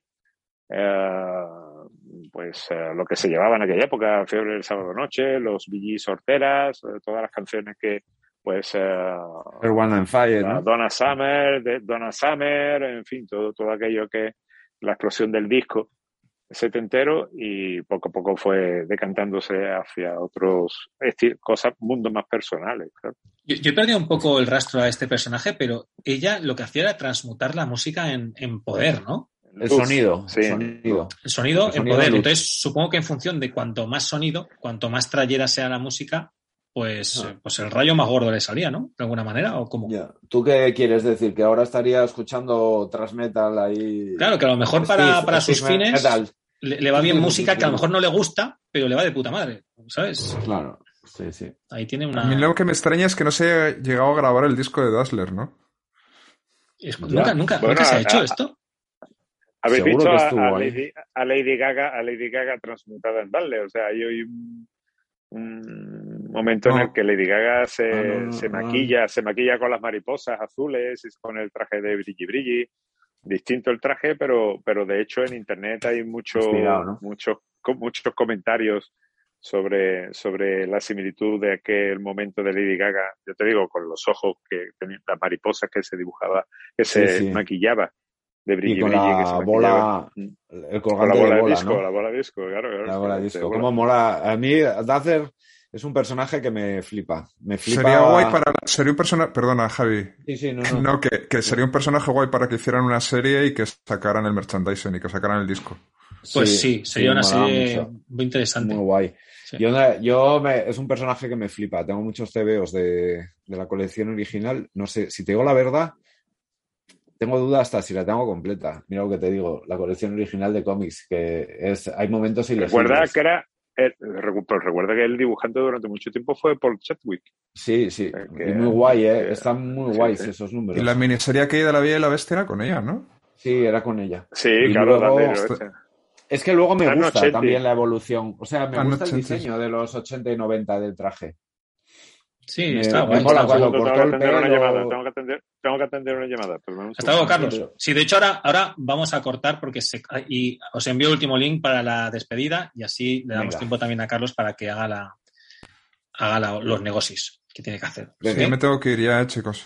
Vale. Bueno, pues eh, si quieres te, te despedimos. Bueno, luego si quieres te, te despido yo. Eso Para- es, venga, para- me despides tú ya cuando... Te despido yo y así no, porque si no luego no podemos despedir a Carlos. Estamos en la disyuntiva, hay que despedirlos a los dos. Bueno, No, venga, no, despídame y ya está, no te preocupes. eh, pues nada, Fran, oye tío, pues un placer contar contigo. Igualmente. Venga, que vaya, que muy bien. Venga, un abrazo. Venga, alegro de veros, chao, chao.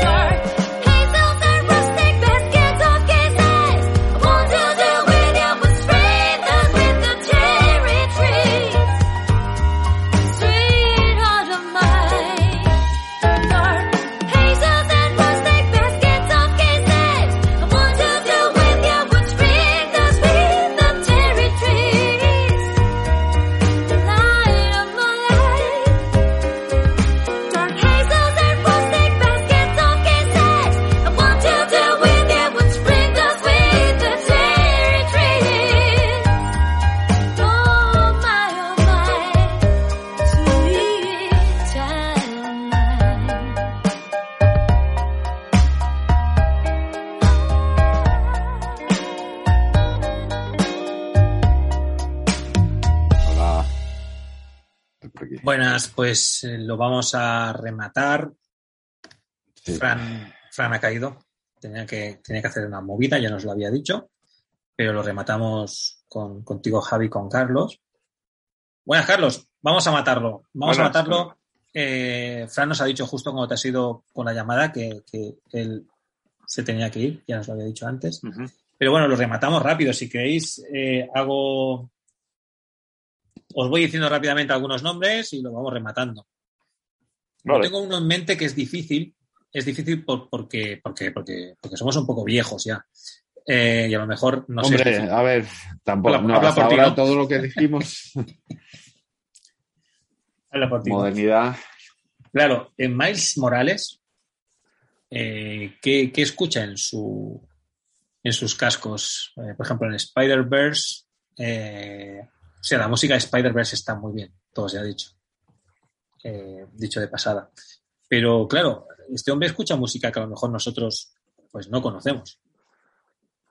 Claro. Yo sé que Carlos está un poco al tanto de la música actual, pero claro, tan actual, aquello música, a lo mejor hip hop latino, que se escuche en Estados Unidos, yo no. no- Hombre, yo me imagino, yo me imagino que Miles Morales le pasará como nos, ha pasado a todos cuando éramos unos chavales, que hemos escuchado lo que escuchaban nuestros padres y después hemos buscado nuestra propia personalidad. Supongo que Miles Morales ahora mismo está un poco en ese periodo de experimentar con lo que le va saliendo. La mayoría de ello quedará en nada y habrá algo que se quede de manera definitiva y será con lo que él asocie su, su infancia y su juventud con, con, con esa música en concreto. Y por otro lado, pues eh, buscará esa conexión, pero no olvidemos una con, con, con lo que escucha en casa, pero no olvidemos una cosa, que él es, eh, él es latino, que eh, no hablará español, pero se llama Morales. Y sus padres, eh, pues no sé de dónde vienen, no sé si vendrán de Santo Domingo, si vendrán de Puerto Rico, no, no conozco los detalles del personaje demasiado, pero sí me lo veo, eh, sí me lo veo escuchando con, con cierto orgullo eh, étnico el, el, y nacionalista la música de donde de sus orígenes. Claro, su Yo padre, lo por ejemplo, puede escuchar Calle 13, ¿no? El padre. Eso mismo, estaba pensando en el aguante ahora mismo, tío. Sí, Te lo juro, tío. Sí, sí, es que según lo dijiste así con el rollo orgullo y tal, digo, hostia, pues claro. Sí, sí, sí, estaba escuchando, estaba teniendo el aguante, o sea, la conexión ha sido brutal. Estaba escuchando, Sí, en, sí, en mente estaba sonando el aguante, ¿no? De que, sí, sí. Es que según lo estabas contando, digo yo, prum, toma, claro. aquí está. Y por Sí, supuesto, pues cualquier, cualquier cantante pop modernillo de, es- de ese rollete que hay ahora, que evidentemente pues eh, yo desconozco y desconocemos todos los tres, o sea que lo- por razones obvias, ¿no? Porque probablemente la mayoría de ellos quedarán, quedarán en, en- solamente en el recuerdo nostálgico de quienes los escuchaban en el futuro, ¿no? Sí.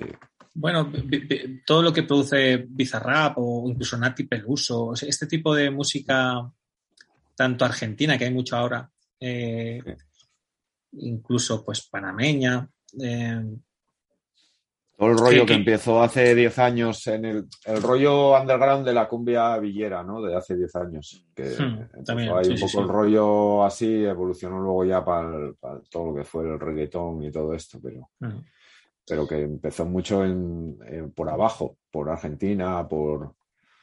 Sí, sí, ahora en Argentina hay un O mogollón de, de, bueno, de, pues eso, de vocoders. Pero yo digo- lo conectaría, yo, pero yo lo conectaría, pero yo lo conectaría directamente con, con, con su con su origen. Yo sí, el, eh, otra cosa, otra cosa ya lo que se escuche urbanamente. Es que el padre, es que el padre de. Miles Morales le, le toca generacionalmente Calle 13, porque Claro, para claro, nosotros claro. ahora Calle 13 parece que fue de ayer, pero yo me acuerdo que Claro. escuchamos el disco, su segundo disco, A Dolor, cuando estaba haciendo el grupo con la ERCI en Barcelona y, y 20 y echando cuentas años. fue hace 14 años. 14, Claro. piensa que hacía 20 por ahí ya. No, pero 14, Tú pero... ten en cuenta, tú ten en cuenta que, que la, el que la Fania, tipo. que la Fania, Rubén Blades y todas estas cosas le pilla lejísimos ¿no? al, Claro, al sí, propio sí. padre. ¿no? Al padre, al padre, sí, sí. Al padre, al padre, al padre, al padre. sí, al padre. Sí, sí. Sí, amigos, somos viejos. Eh, tengo una que está un poco, bueno, tengo una un poquito para Carlos y una más específicamente para, para Javi. La de Javi sería Tigra, que yo sé que es un personaje que te gusta mucho. Eh, pero ¿qué música escucharía Tigra? Yo eso, a mí me cuesta imaginármelo. Porque Pues tiene yo creo que, este nervio pues- que tiene la chica, pero Sí, yo creo que, es, que ya ves, a mí el personaje me, me gusta tanto hasta tal punto de que si está ahora en los defensores es porque lo pedí yo.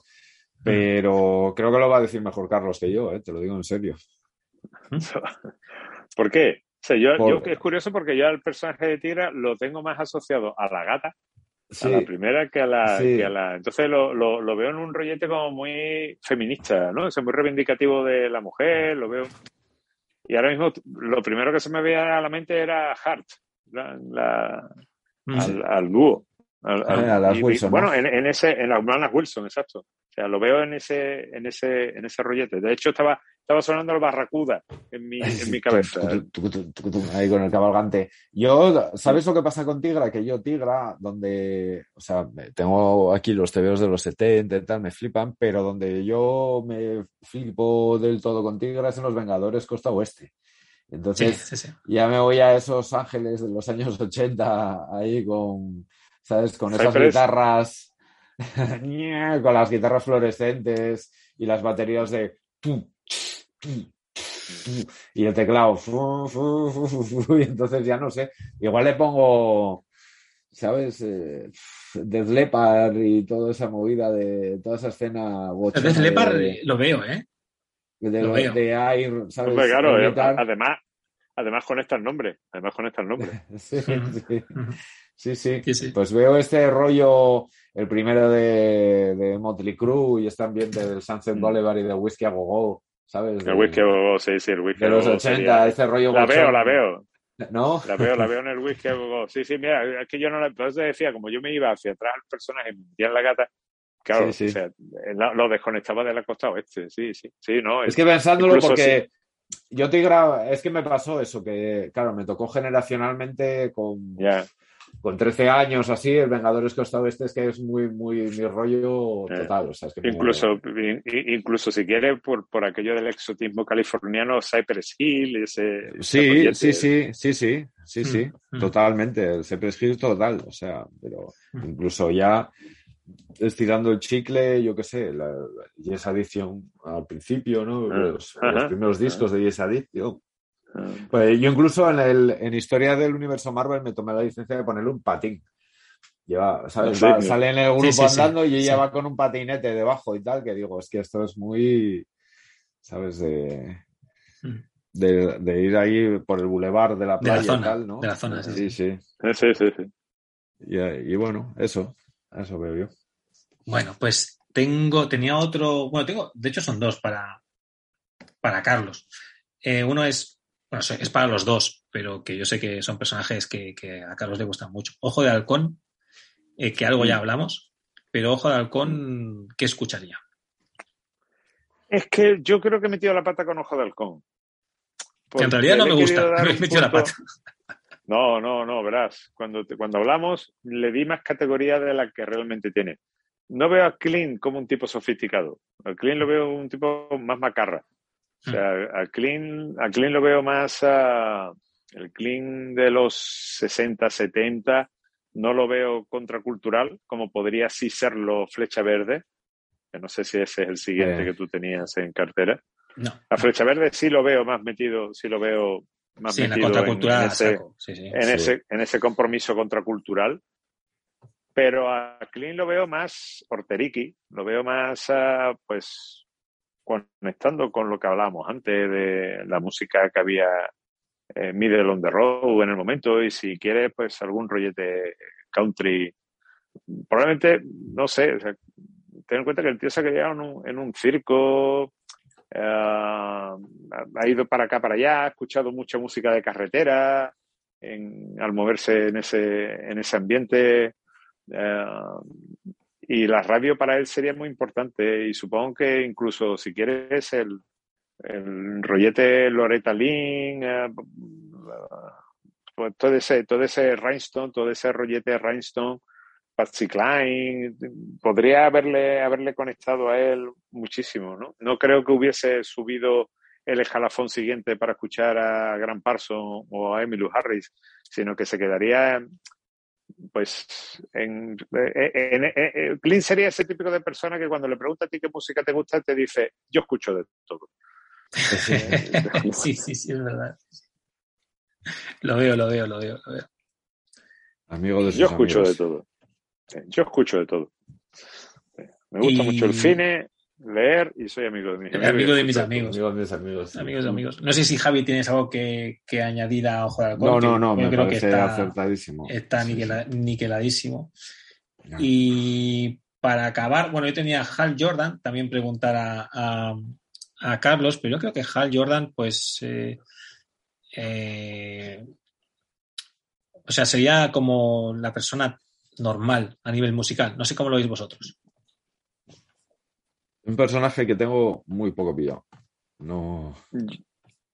ten en cuenta que Hal Jordan es piloto es militar Ah, él se forma en la base Edwards y él escucharía la música que escucha Tom Cruise en Top Gun Ah, bueno.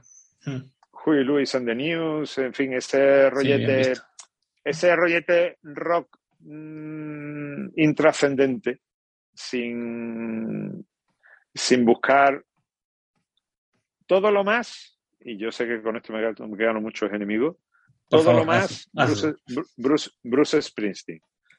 Todo lo, Lo más más, sofisticado. todo lo más Bruce Bruce Springsteen. Claro, ese, ese enemigo, el enemigo soy yo, que soy muy fan, pero no, no, pero lo entiendo. Lo veo esa categoría. No, no, no, no lo decía por ti. No, es que el problema de Bruce No, no, pero Springsteen me encaja, me en, en encaja. esta- en Estados Unidos es que una cosa es lo que hace otra cosa es, como, como tú comentabas siempre con Red Chili Peppers. O sea, Sí, sí, que una cosa sí. es lo, lo que él hace y otra cosa es quienes, quienes los escuchan. Espera, te iba a decir, Sí, lo, va- sí. lo vas a arreglar, lo vas a arreglar porque si vas a hablar, el problema son los fans. Claro, si Javi No, es fan. no, y no solo en Estados Unidos, ¿eh? Que, No, no, que claro. yo tengo claro, ido claro. a Madrid a conciertos de Bruce Springsteen y el rollo fachalecos. Es cierto que hay gente o que sea, solo claro, va a los que conciertos es una de cosa, Bruce el tío contando de la los clase obrera y- Es cierto, es cierto. sí, Claro. el rollo cantando de la clase obrera, no sé qué y tal, y la peña allí con Claro. el Es fachaleco que y tú ten en cuenta que hay, que hay un rock de ultraderechas en Estados Unidos. ¿no? Mm. Entonces hay mucho, hay mucho fan del sonido, del sonido del, del, del, del rollete ese de ponerte la gorra de la fábrica, el gordote. Sí, el look, el sonido típico. rotundo. Eso sí. es, eso es, eso es. Y, y, y- Bruce Springsteen, eh, incluso el Born in the USA, con todo lo que significa ese disco, es percibido de una manera Sí, que no entienden la letra, vamos. que- la letra no la pillan. que- o sea, o, o- una canción como el River o, o- o The River, que, que precisamente lo que hace el retrato de una pareja de- deplorable, ¿no? Eh, de, de- de una pareja de- destinada a vivir en la miseria durante, pues, no, no, se dejan más llevar por el, por el, por esa ambientación del, del concierto y tal que por, por otra cosa. Entonces, por eso digo que todo lo más, todo lo más sofisticado que podría escuchar sería a Bruce Springsteen de esa manera. No quiero decir, evidentemente, que Bruce Springsteen no lo sea. pero- No, yo creo que te hemos entendido. Todos tenemos, como te Sí, decía sí, antes, sí, no, no. eh, esos amigos que, que solo van, solo, exclusivamente al concierto de Bruce Springsteen o de Rolling Stones eh, cuando, cuando, que por Claro, cierto van a, yo- van a venir a Madrid, pero no a Barcelona, los cabrones. Pero bueno. A mí me, a mí hace tiempo, ¿no? cuando la última vez que tocaron los Eagles, que yo no soy muy de los Eagles, sí soy de los Eagles de, de, de, de la primera etapa, ya cuando empiezan a cambiar la formación, ya cuando Glenn Frey ya empieza a controlar aquello, ya me, me, me echaba un poco para atrás. Y, y bueno, pues el Hotel California no deja de ser una copia de, de tema de Jethro Tull de manera descarada. Y, y um, un amigo pues eh, me, me preguntó, oye, tío, tú, por lo que te gusta esto, tú vas a ir a ver a los Eagles, ¿no? Pues yo voy a ir y tal. Yo tengo ya los, los chicos, digo, no, no, no voy. Joder, que tú no vas, pero con lo que a ti te gusta, digo, no, no, no, no tengo interés. Digo, ¿qué, qué, qué formación es la que viene? Que viene, eh, ¿quiénes son los que vienen? Eh, por los Eagles. Por los Eagles. los Eagles. Claro, ya estaba ahí. Pero bueno, no queda ni el. Smith, claro, claro, Timothy es el, el, el barco, el, barco de Teseo. Lo que yo siempre digo que el barco de Teseo se explica hoy más con la banda de música que con, que con otra cosa, ¿no? Porque Sí. acaba, acaba habiendo una formación. Bueno, ya esto se podía haber empezado a contar con los panchos y con los platos, Sí, sí, pero vamos, bueno, es que sí. acaba habiendo una formación que no tiene nada que ver con aquella original. Entonces, bueno, Que están de gira todo el perenne, ¿no? Sí, es una Podría hacer este rollo de. Había actuando dos eh, en España a, a la misma hora dos Bonnie Yemers. claro. Dos Bonnie en fin. Bueno, yo para, para ir acabando, que ya, ya va siendo hora de comer, eh, os quería preguntar ya a nivel musical, eh, que sois melómanos de pro y grandes músicos, porque aparte sé que Carlos ha comentado muchas veces que toca la pandereta muy bien, así que los dos Ocho, y el sois... triángulo, y el triángulo. Y el ya triángulo. triángulo, muchas veces lo dices. Eh, pero El más bueno, pues músico eso. de aquí eres tú, que lo sepas. No, no, eh, para nada. Y bueno, y, y ahora que se ha ido Fran, pero vamos, Fran, tú y Carlos. Carlos, Carlos toca muy bien la pandereta. Y yo sé que él eh, hizo sus pinitos con la guitarra. Sus pinitos. A mí me la dedicó, o sea, el Mr. Tambourine Man soy yo, o sea, me- Dylan se inspiró en mí. Dylan se inspiró en ti, ¿no? Eh, os quería preguntar ya eh, otro off topic que no es muy off topic. eh, que me digáis para vosotros cuál sería, es jodido, pero hacemos este ejercicio, el mejor disco de música que hayáis escuchado. Esas cosas cambian. El que os parece hoy. tío, el no que os parece hoy. Sí, sí, sí, es una pregunta puta, decir. lo sé, pero es para acabarlo, para acabarlo en todo lo alto. Y ya parto, insisto, de que a lo mejor os lo pregunto el jueves o el viernes y me decís otro. A mí también me pasa. Pero si tuvierais que elegir uno, ahora, el mejor disco de toda la historia que habéis escuchado, para recomendarlo además, ¿cuál De sería? rock. De lo que El disco en el que me iría a vivir yo ahora. De, de- o sea, el disco, cuando pienso en un disco, pienso en Exile o Main Street de los Rolling Stones. Hostia, es que menudo disco, amigo. Mm. Menudo disco. Porque, ¿sabes? Yo es escuchar, el, si estoy un poco bajo nota, le escucho el saxo de Bobby Keys y me pone para arriba. ¿Sabes? Me da alegría. O sea, escucho, escucho los saxos es- y mira que el disco son ellos. O sea, si hay algo más, eh, para mí lo el disco más puro de sonido de todo, con esa voz atrás, distorsionada, rota y grabado ahí de cualquier manera en 200 sitios y tal. Pero no, no es un disco de singles porque tampoco no tiene, ¿sabes? No, no abre como con el otro, con Brown Sí, no- Sugar o, no es- sí, o no es un Sticky abre Finger. como el Sticky No, Fingers o claro, como no el Pero, pero como el Vegas Banquet que abre con el Sympathy for the Devil o, el- o Let It Bleed que abre con Street Fighter Man, o sea, con, joder, con Jimmy Selter. O sea, Mm. mira que tres comienzos de discos. Y este, en cambio, eh, es que no sé, me mola todo el disco. O sea, me todo, gusta el sonido me... y sobre todo es que entra el saxo de Bobby Keys. De repente, ¿sabes? En, en Sweet Virginia, de repente, cuando entra ese saxo, digo, es la alegría de la vida. Sí. O sea, solo me apetece beber vino, salir a la calle a abrazar a la gente. O sea, es la alegría de vivir ese disco. Y no sé. Pero es que lo, lo hablamos, es que es muy difícil todo, pero, pero es que ese disco me, me flipa, me flipa. Tú, Carlos, ¿cuál, cuál dirías? A, a mí me es imposible escoger un disco. Lo voy a coger, ¿vale? Yo te obligo, yo te obligo. pongo, te pongo en, en antecedentes. Yo, hay una película que a mí me gusta mucho y que es muy odiada por los melómanos de pro, que es eh, casi Enrique. Llana, me- la película. eh, casi famosos, que, que, que es una película que desmitifica. Me gusta porque desmitifica al, al, a las bandas de rock. Muy Y, guay esa eh, peli. ¿eh? las pone, las pone, pone a los que eran pues chavales que de repente pues, empiezan a tener pasta y que se dedican a vivir de una manera que nadie podía imaginar en, en aquel momento. Y claro, el director y guionista es Cameron Crowe, que si algo sabía de, de- si alguien sabe de, de música de una época es Cameron Crowe.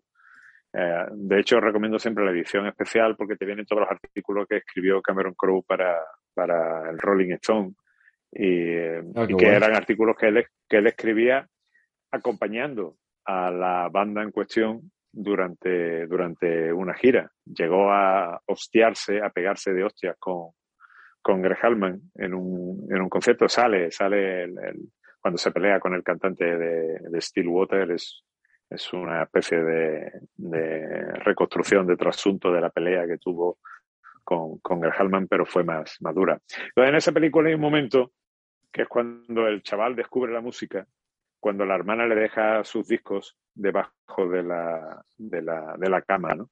La edición especial tiene más discos, con lo cual me toca más la fibra, porque algunos de los discos que aparecen en esa edición especial son discos muy, muy queridos por mí. Y él los toca y los acaricia y los se queda absolutamente fascinado, ¿no? Y cuando ya pone el, el Tommy de los Who con una, con una vela encendida, con la luz apagada y una vela encendida, y el chaval le cambia la vida. Entonces, eh, yo tengo un momento muy particular, muy especial, que era ir a casa de un amigo y su hermano estudiaba en Sevilla, eh, dejó la carrera y se había venido a su casa. Entonces, la habitación que compartían tenía, había llevado los discos, no estaba. Y mi amigo salió a, hacer algo y yo me quedé solo en la habitación y de repente mi- miré aquellos discos.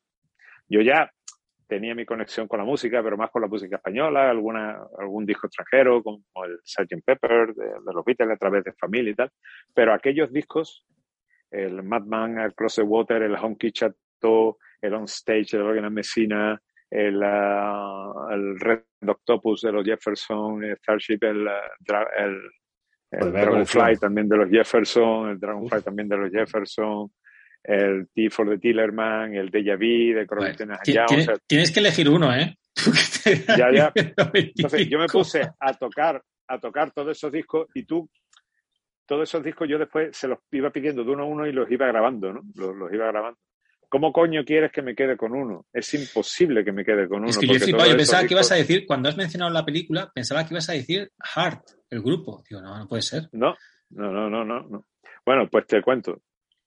Entonces, sí te voy a decir el primer disco que yo me compré. O sea, mi primera conexión con, con la música, digámosla, eh, alternativa, contracultural, o sea, viene a través de ese momento. Pero eso para mí fue la puerta de entrada a yo querer comprarme mis discos. Y con 15 años me compré mi primer disco, que me lo compré en cinta, en Discoplay, que era donde los fans de provincias comprábamos nuestra música Sí, y recortábamos, recor- recortábamos las carátulas de los discos y las pegábamos en las cintas en cartulina Sí, blanca sí. y en un- para que, que tenía que hay un toque profesional. Sí, sí. Y, y fue el Songs in the Key of Life de Stevie Wonder que después brutal. evidentemente lo, lo tengo lo tengo en todos los formatos posibles. Te lo todos sabía los formatos posibles. Y, y ese fue mi primer disco comprado con mi pasta que, que- que me costó tener que dejar de comprar TVOs para comprarme ese, ese disco. Y, y estoy sintiendo ahora mismo el momento en que lo recibí. Recibí la, la, la cinta el libreto aquel que tenía con toda la gente que colaboraba que me pareció que, que he ido a lo largo de los años señalando, señalando con, con un bolígrafo conforme he ido conociendo a más gente de esa colaboración. Y, y bueno, pues eh, es, eh, probablemente sea el disco de mi vida, claro, porque fue mi, mi- el, el paso del umbral a otro universo. Después han venido muchísimos, evidentemente. Qué curioso que yo también, el primero que compré con mi dinero, que también fue una cinta cassette, fue el thriller El thriller. ¿no? de Michael Jackson. También música negra ahí. Sí, sí. Así que, que A mí siempre ese me, ha resultado curioso que, que, claro, a ti, Carlos, yo sabes que soy proselitista de Prince, Prince no te acaba de... Y siempre me, me ha chocado que, que tu, yo sé que tu disco favorito es, es Inner Visions. Eh, y, y hay una conexión tan directa entre, entre Sí, Stevie Wonder pero- y Prince, que incluso han hecho canciones juntos. Sí, no, no, no, pero yo no le tengo, no, no, no, yo no le tengo ningún tipo. Bueno, lo que pasa es que a mí, a mí, Stevie Wonder se acaba en, en, en, en Songs in the Key of Life. Después del The Secret Life of Plants está bien, pero es un bajón considerable con relación al Song in the Key of Life. Y ya después se difumina, desaparece. Ya después se convierte pues en Él un... tiene esos tres discos seguidos ahí que. Claro, sí, claro, claro. Eh, el Talking. Book, el Inner Visions, el, Sí. eh, el First, eh, nunca me aprendo el nombre de ese. Sí, puto sí, disco. ya sé cuál es, sí, Final, de, ese Final, puto, de ese puto disco. Sí. y el son, sí, y después viene el Sonic de Live, que ya es la guinda encima de la tarta. Y, ah, y creo que después se difumina. Y Prince, yo no, no- nunca entré demasiado en el universo de Prince. Me gustó mucho su primer disco. Y, y de hecho me hace mucha gracia que un amigo mío, que es el líder de los mártires del compás, le hace un homenaje en un tema, en el Popurrí, Popurrí, que es el Purple Ring, Purple Ring, Ay, qué bueno, qué y le hace un homenaje a, a Prince. Entonces, le reconozco su valía, es decir, le reconozco su valía, le reconozco. Pero yo es que con los. ¿Sabes cuál es mi problema? Con la música que a mí me llega es la de gente que va vestida normal. Me cuesta mucho. Sí, te, te puede parecer una tontería, pero yo, por ejemplo, a O mí sea, los nunca entraste por Kiss. eh, no, nunca, imposible, imposible, imposible. Y, y el y el, el, el, el hard ochentero de y el peluquería. glam rock, Bob- ¿qué- qué decir? eh, No, a ver, Bowie, Bo- Bo- Bowie tal, me tampoco. apasiona y todo eso, pero no, no, Bowie me apasiona. Lo que pasa es que Bowie lo escuchaba sin verlo. Pues cuando yo Bowie lo veía me daba, escuchaba. me daba asquito y lo, Claro. lo apagaba. No, a ver, Bowie, Alice Cooper, Bob- Bowie. No, no, quiero decir, el, el, el rock teatral, o sea, que es el paso evolutivo al, al hipismo, el que, lo que vino inmediatamente después, que se, que hace en Inglaterra y que, entran en Estados Unidos Alice Cooper y, y etcétera, etcétera, que era ya esa música mezclada con el, con el espectáculo, con el...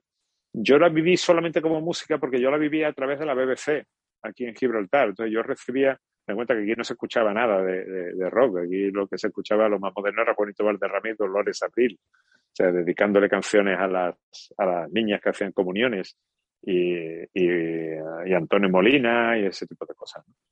Y sin embargo, en, en Gibraltar yo escuchaba la BBC por la noche y, y entonces escuchaba toda esa música. Entonces yo Ay, a. Bowie yo afortunado. a Bowie, a Bowie yo era- lo escuchaba en puro sonido.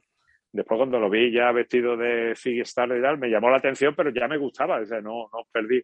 Pero eh, a mí los Beatles vestidos de levita me resultaban chocantes. ¿Por qué hay que vestirse de cosas raras, no? Para, para, para tocar música, ¿no? O sea, a ti el histrionismo visual ya te hace que no, no le prestes atención a, a la música en sí, vamos.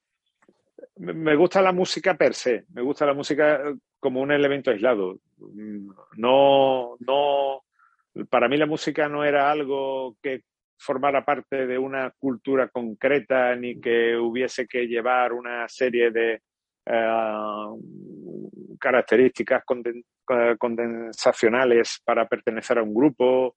Ah, no, o sea, no, no, para mí la música era la música. Yo- yo estoy contigo- yo estoy contigo en- que hay autores, bueno, eh, específicamente además Prince mucho, en que cuando, si chocas con él visualmente, o sea, si lo primero que ves es un vídeo musical y no un disco, eh, tienes una lucha interna entre pensar A mí qué me pasa al revés, tiene. ¿eh? A mí me pasa al revés. Yo es que pasa- veo los vídeos de Prince y digo, esto me mola. Claro, por eso digo, hay una lucha, o sea, depende del tipo de persona que eres, hay una lucha entre qué hostia tiene y joder, pero qué maravilla está haciendo. Y a Ya, mí ya, me venció en la segunda parte. Pero entiendo la primera también, ¿eh? También entiendo la primera. Yo siempre explico Pero la, también la- lo- la- pero- explico la anécdota, que Carlos, de que yo el, el disco que me compré, mi primer disco, eh, fue el Love Sexy. Y, y en la portada, no sé si la recordáis, pero sale Prince Sí, sí, en no, pelota picada. Es mítica. Sí, sí, sí, Claro, es una portada mítica, aparte que, que es una obra de Pero las arte. portadas son otra cosa, pero las portadas son otra cosa. Hostia, pero es que aquella portada, sí. vete tú a comprártela No, siendo pero- un adolescente en Barcelona No, de la ya. época y sal por ahí con ese Ya. disco de la mano, ¿sabes? Pues cómprate, Y llega a casa y que te lo vea tu padre. cómprate el Blind Faith. Cómprate el de Blind Faith. Ya, yo sé, yo se lo tengo con la portada que ahora ya ¿Sabes no cuál lo es? Sí, sí, ¿Sabes ahora viene con la portada censurada. Ahora, viene, Sí, sí, ahora ya la, no la versión sale. censurada. Claro. Yo creo que la cambiaron, ¿no? Sí, sí, la cambiaron, la cambiaron. Sí, sí, sí. De hecho, yo tengo dos originales con dos portadas, o sea, de primeras ediciones, con dos portadas que ya están, que se cen- censuraron. Lo que pasa que después el segundo sí volvió a salir con la portada original. Yo tengo la, la primera, la, la- la primera edición. Yo tengo una es edición que me, me regalaron de cumpleaños cuando yo tenía Ah. 15 años o 16 y es la normal. Mm. Y luego, y me olvidé, es un disco que me encanta además y me lo voy poniendo y tal y de repente con los años me descubrí lo de la polémica y vi que ya Sí. no había esa portada, flipé. No, no, no. Yo, No yo tengo el de Blind Faith y el otro que tengo, que también se, se cambió la portada, que es el Street Survivors de los uh, Liner Skinner, Ah, que, que ah, el, el disco salió unas semanas antes del accidente y la portada Ah, verdad. son ellos, son ellos eh, comi- siendo comidos por el fuego, un fuego que Por el salía fuego, de- de sí. O abajo. sea, bad timing. Y entonces, a, ra- a raíz del, del accidente, quitaron esa portada y le quitaron el fuego. Era una Sí, foto sí. en la que no existía el fuego. Yo me compré el disco pues cuando salió. Estaba loco por esper- estaba esperando el, el- los discos de los Liner o de los Liner o como se quieran pronunciar. Y, Y el de, de- de esa época, ese lo recuerdo además esta historia porque lo tenía Ronnie, el que cantaba con- en mi grupo. Y yo recuerdo de esta época también el de Guns N' Roses, el de, de esta época, bueno, de la época en que... es de un poco más adelante, un poco más adelante. Un sí. poco más adelante, no, digo de cuando me, cuando Sí, sí, sí. yo sí. tenía el, el de Appetite for Destruction, ¿no? Que la portada Ujú. original ya no la hay, esa es la de la ilustración. Sí. La del robot que acaba de violar a una, una chica, ¿no? Se veía en la escena y tal. Entonces, a mí, a mí las portadas, a mí las portadas siempre me parecieron que era otra cosa. Es decir, una cosa era la banda y otra cosa eran las portadas. O sea, las portadas siempre me parecieron, de hecho, uno de mis sueños, que no sé por qué siempre lo digo y nunca lo hago, y es coger los discos que tienen las portadas que más, o, di- o- o discos que para mí son vitales, y, ponerlos para hacer una especie de exposición en mi casa con, eh, eh, como si fueran cuadros, ¿no? Porque, porque me parecen obras maravillosas, ¿no? De, de- Ujú. de arte. ¿no? Pero, pero la banda, ya te digo, es decir, yo cuando un tipo normal iba vestido de manera normal y, y- y hacía música, me, me conectaba mucho más. Pero por otro lado, le quería decir a Luis que, que tú con qué edad empezaste a escuchar a Prince. Yo muy pequeño, yo tenía 11, 12 años, tío. Claro. Yo era claro, muy pequeñito, 11 claro, años. claro. y yo creo que Pues mi- a mi padre le preocupaba un poco. Mi padre era de pero, pero por eso, por ideología. eso te digo que, que, tú, que tú cuando escuchabas a Prince, tú, este, tu, tu cerebro estaba siendo moldeado a través de eso. Ah, Entonces tú entraste sí. por ahí, tú entraste Sí. por ahí y, y el acceso fue facilísimo. Ten en cuenta que cuando Prince salió, yo escuché a Prince, que puede tener pues veintitantos años, y yo creo que escuché a Prince la primera vez en Goma Espuma. Claro, a lo mejor no es el mejor sitio. No, no, no, que va, que va, que va, no te creas. Porque Ah, no hacían coña con él. Tiene, tiene, tiene, tiene un muy buen gusto musical. Ya, ya, pero digo que igual hacían ejemplo, coña yo- o algo, yo- no sé. No, no, no, no, que va, que va. Lo puso como un descubrimiento. Hostia, escuchar a este tío que es la polla. Y recuerdo poner el When the Doves Cry y, eh, y a mí me impresionó ese tema, ¿no? Y me encantó, me encantó el, en particular, pues los dos primeros temas conocidos, que son When the Doves Cry y el Purple Rain, me parecieron impresionantes. Y todo lo que viene de Raspberry Beret, o sea, quiero decirte, mm, conozco a Prince, eh, The Most Beautiful Girl in the World, conozco su música, conozco, tengo discos de él. Lo que pasa es que no es lo mismo descubrir a alguien con 11 años que con 26 o 17. Sign, Sign of the Times, el mejor disco, Sign of the Times. Y con esto vam- vamos cortando si nos despedimos ya. Ya hemos dicho lo- los mejores discos de, de cada uno. Eh, ha sido un placer, como siempre, Carlos, Javi, Frank, que se ha tenido que despedir antes. Y, Una alegría veros. y nada, ya Una nos alegría, volvemos a ver. tío. Venga, tíos. Bueno, pues venga, nos vemos. saludos. Hasta la Un próxima. abrazo, Carlos. Chao, chao. Chao,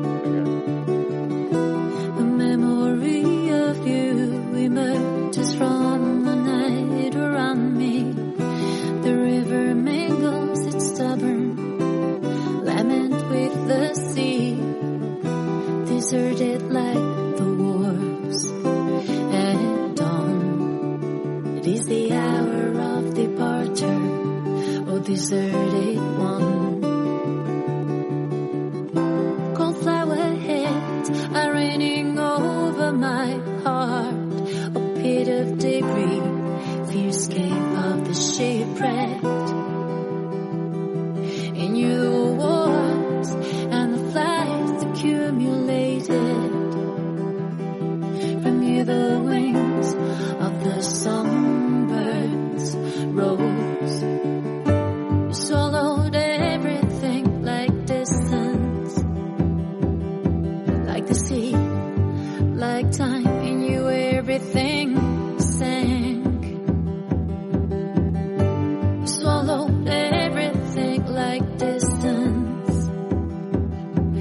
like the sea, like time in you, everything sank.